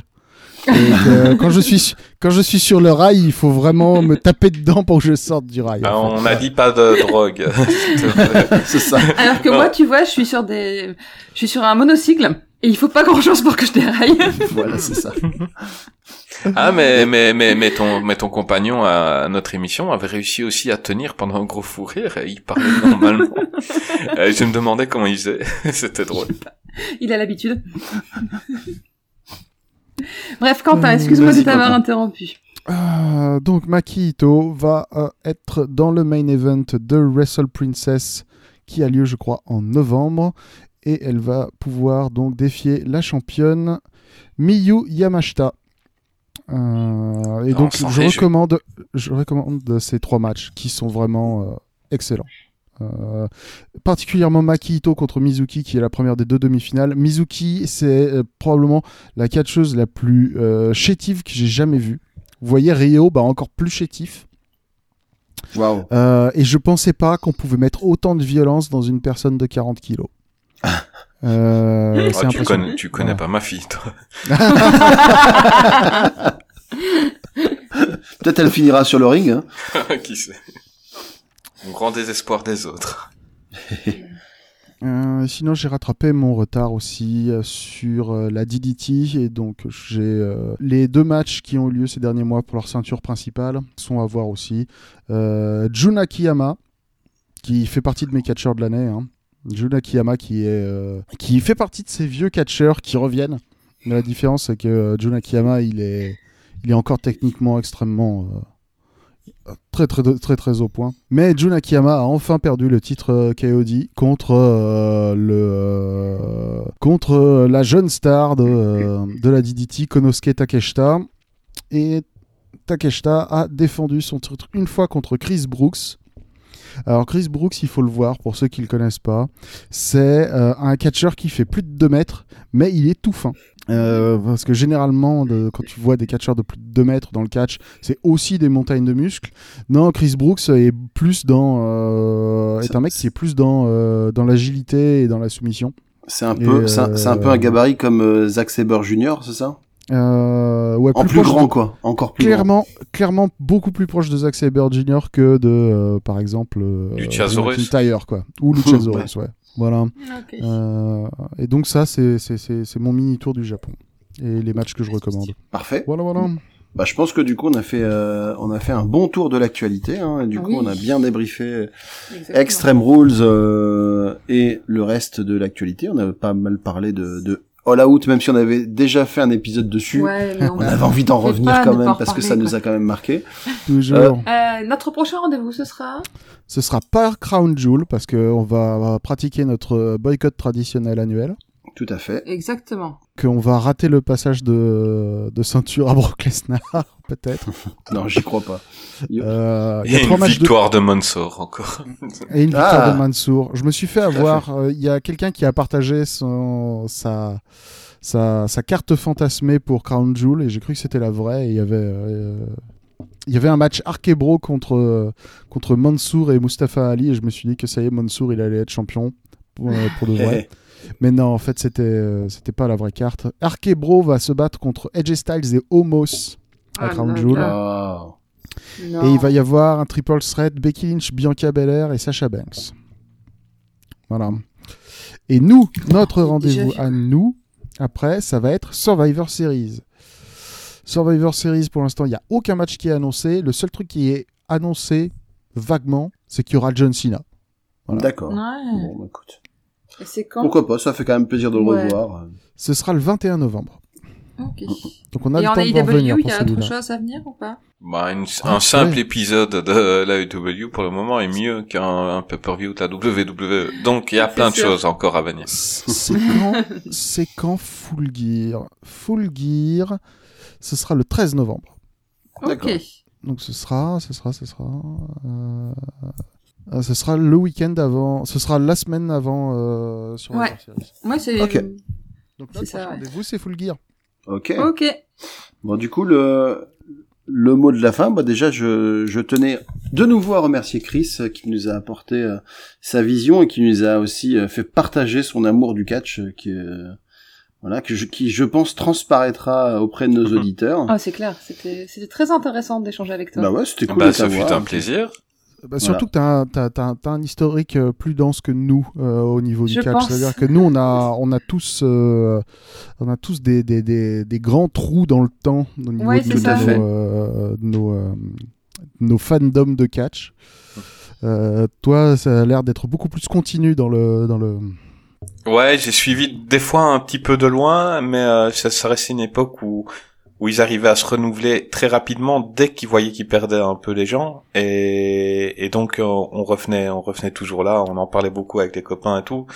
Puis après bon là là c'est c'est pas pour faire le malin mais bon il y avait les jeux euh, les jeux 2K où j'étais dans dans dans les, les, les mieux classés au monde et, et je m'amusais aussi. Il fallait que je suive un peu pour pour bien comprendre les jeux et, et voilà je j'aime j'aime le catch et je suis content que qu'il y ait un renouveau maintenant avec différentes fédérations et qu'il n'y ait plus que la, la WWE qui mange tout. Et j'espère vraiment qu'ils vont se renouveler parce que si on est aussi critique avec eux, je crois que c'est parce qu'on les aime. Euh, sinon, Bien sûr. on Bien les sûr. lâcherait, quoi. Bien sûr. Donc voilà. Ouais. Mm. Mais je, je suis vraiment content d'avoir passé une petite soirée avec vous, euh, d'avoir parlé autre chose que de cinéma dans un podcast. Ça fait plaisir. Je. Euh, Un plaisir partagé. Ouais, c'était cool de t'avoir. cool. Est-ce que tu peux rappeler où les nos auditeurs peuvent éventuellement trouver ton podcast? Euh, ben sur euh, toutes les plateformes, donc vous tapez qu'est-ce qui devient, donc avec un K et et donc euh, ou sur Twitter, sur Facebook, euh, on aime bien partager avec les gens et et venez parce que ben c'est rigolo, c'est rigolo et et puis euh, je vous invite à écouter euh, l'épisode que j'avais fait avec Greg euh, sur euh, The Rock et on s'était vraiment bien amusé. Et, euh, voilà, c'est un, un, des tout gros épisodes de la première saison. Donc là, on attaque la deuxième saison, on s'en réjouit. D'a- D'ailleurs, j'ai cru comprendre que t'avais des, euh, que vous aviez des, des ambitions euh, revues à la hausse pour la pour la deuxième saison. Vous avez des nouveautés en préparation, non? Bah oui, mais peut-être que je vais, je vais vous écrire, on ne sait jamais. Donc euh, j'aimerais bien euh, un petit peu agrandir euh, le, le cercle euh, en, en faisant une émission d'actualité, en faisant une émission de musique. Je vais pas animer toutes les émissions loin de là, euh, mais euh, j'aimerais bien que ça devienne une sorte de petit label où euh, où différents podcasts pourront venir et euh, nous rejoindre et on, on travaillera ensemble et on, on s'invitera ensemble et puis on fera des choses ensemble tous quoi. Donc euh, euh, on verra bien on verra bien ces ces ambitions. On va voir si les gens vont suivre et, euh, et j'y crois parce que on a vraiment été surpris de de, de notre émission en, en huit mois de, de, de l'ampleur qu'elle a pris. On, on- ça fait fois fois 20 ou fois 30 par rapport à nos estimations donc euh, on est hyper content et, et on va essayer de partager ça parce qu'il y a plein de gens hyper talentueux qui, qui mériteraient d'être euh, à la place que j'ai dans, dans qu'est-ce qui devient? Donc euh, ils auront euh, qu'est-ce qui se passe de l'actu ou qu'est-ce qui s'écoute en ce moment avec la musique? Et euh, et il y en a plein qui sont super cool et, je me réjouis de vous les faire découvrir quoi. Eh ben super. Super. Très bien. Ben, je pense que tu me laisses le mot de la fin. Vas-y, ma chérie. Donc on vous remercie tous euh, pour votre attention, votre patience aussi pour nos légères digressions. Comme d'habitude, vous pouvez nous retrouver sur Twitter, @radiobercatch, tout attaché sans accent. Et n'oubliez pas, bien sûr, si vous avez écouté notre épisode jusqu'au bout, et donc vous m'entendez maintenant, à nous laisser une petit, un petit commentaire euh, gentil, ça fera toujours plaisir. Et euh, des étoiles plein plein plein sur les différentes applis d'écoute euh, pour signifier que vous nous aimez beaucoup. Ça nous permettra de remonter dans les algorithmes et ça nous fera aussi beaucoup plaisir. On vous retrouve très très bientôt pour notre avis sur AEW Full Gear et en attendant, portez-vous bien. Bonne soirée. Euh, ciao.